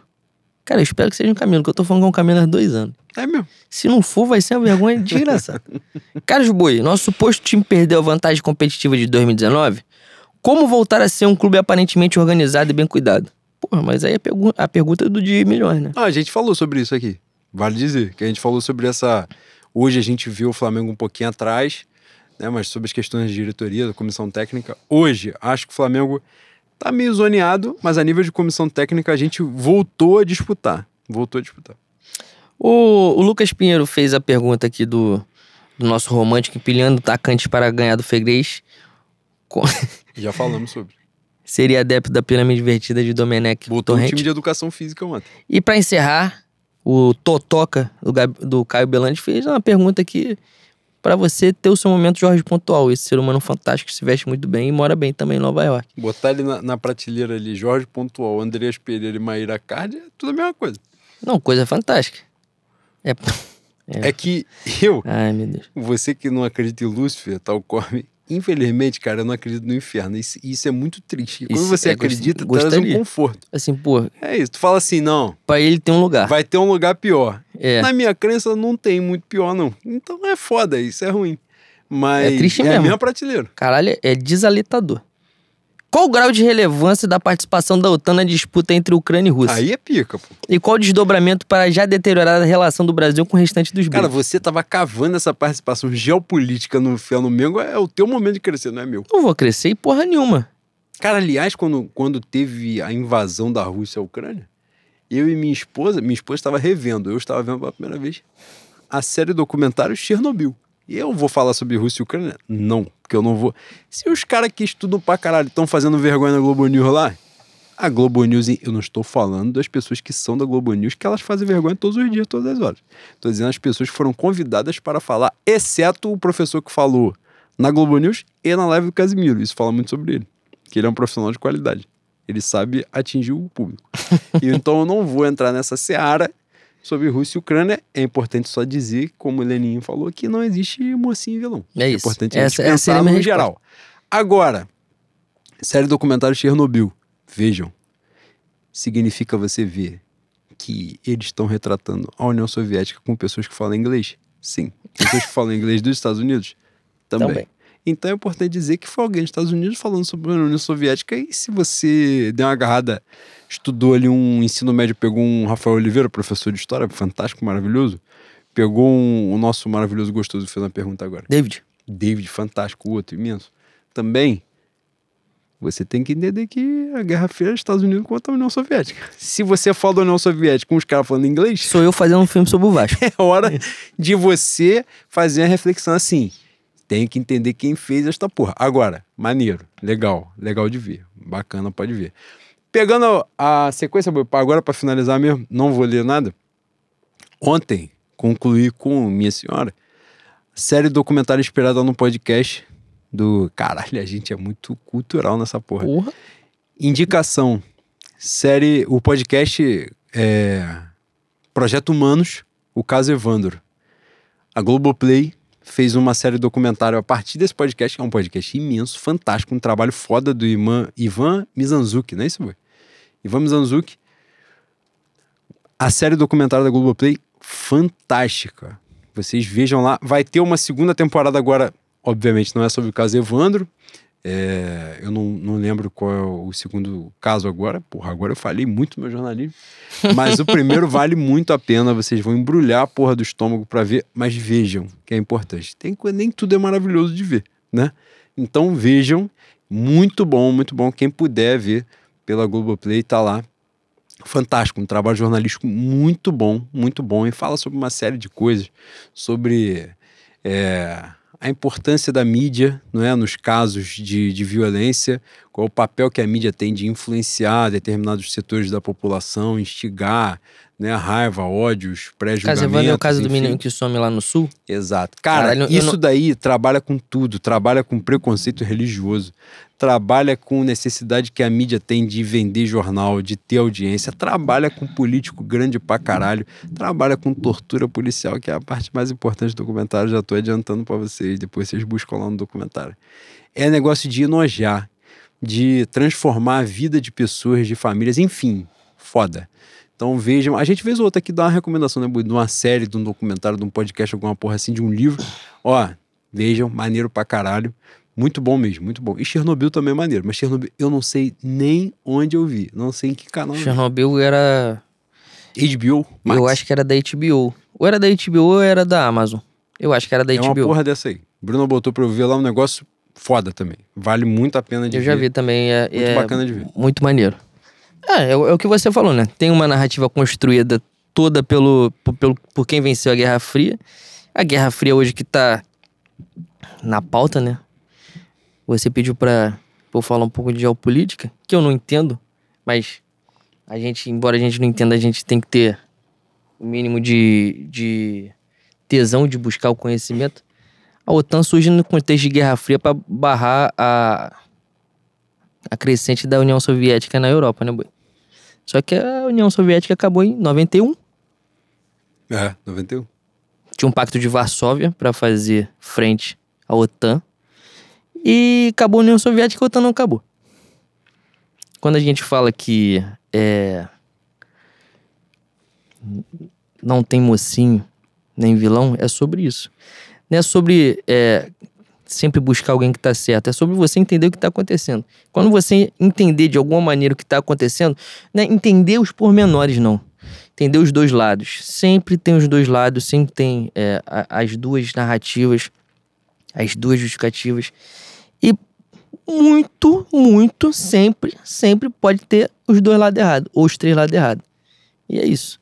O que eu, ve, o que eu tenho visto na, na grande mídia aí é um, um discurso pró-OTAN, pró-América, pró-Rambo, né, Boi? e é isso. Dito isso, é isso, Boi, estamos agora sim, estamos de volta no nosso formato tradicional. Porra, a gente falou que ia fazer um programa de uma hora e meia, a gente já passou de duas horas e dez, mas foda-se. Acho que foi um programa bacana, a gente falou sobre uma série de temas importantes, né? E vocês, o recado de sempre, interajam com a gente, continuem assim, espalhem, quando a gente postar essa porra, compartilhem para geral.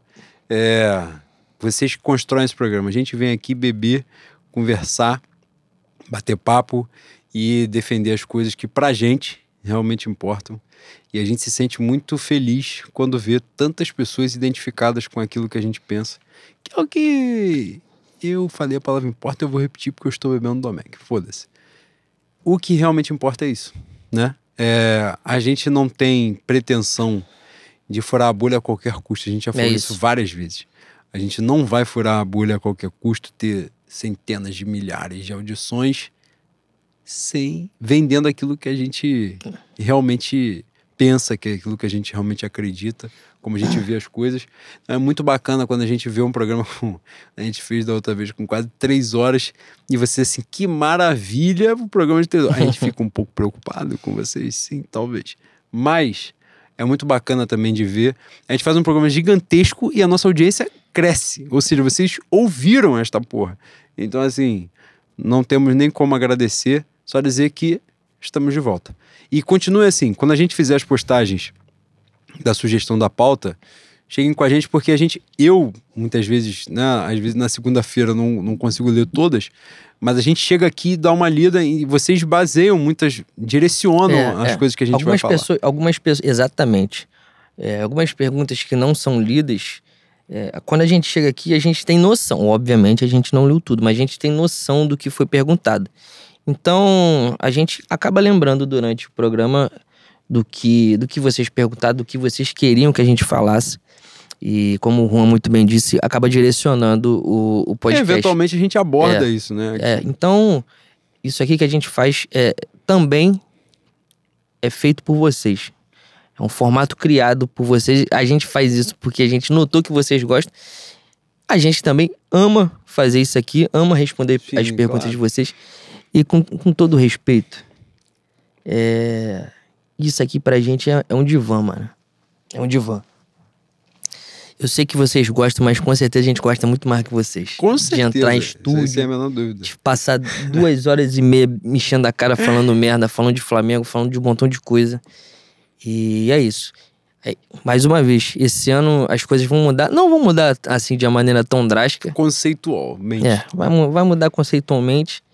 Mas a gente vai continuar fazendo com o mesmo formato.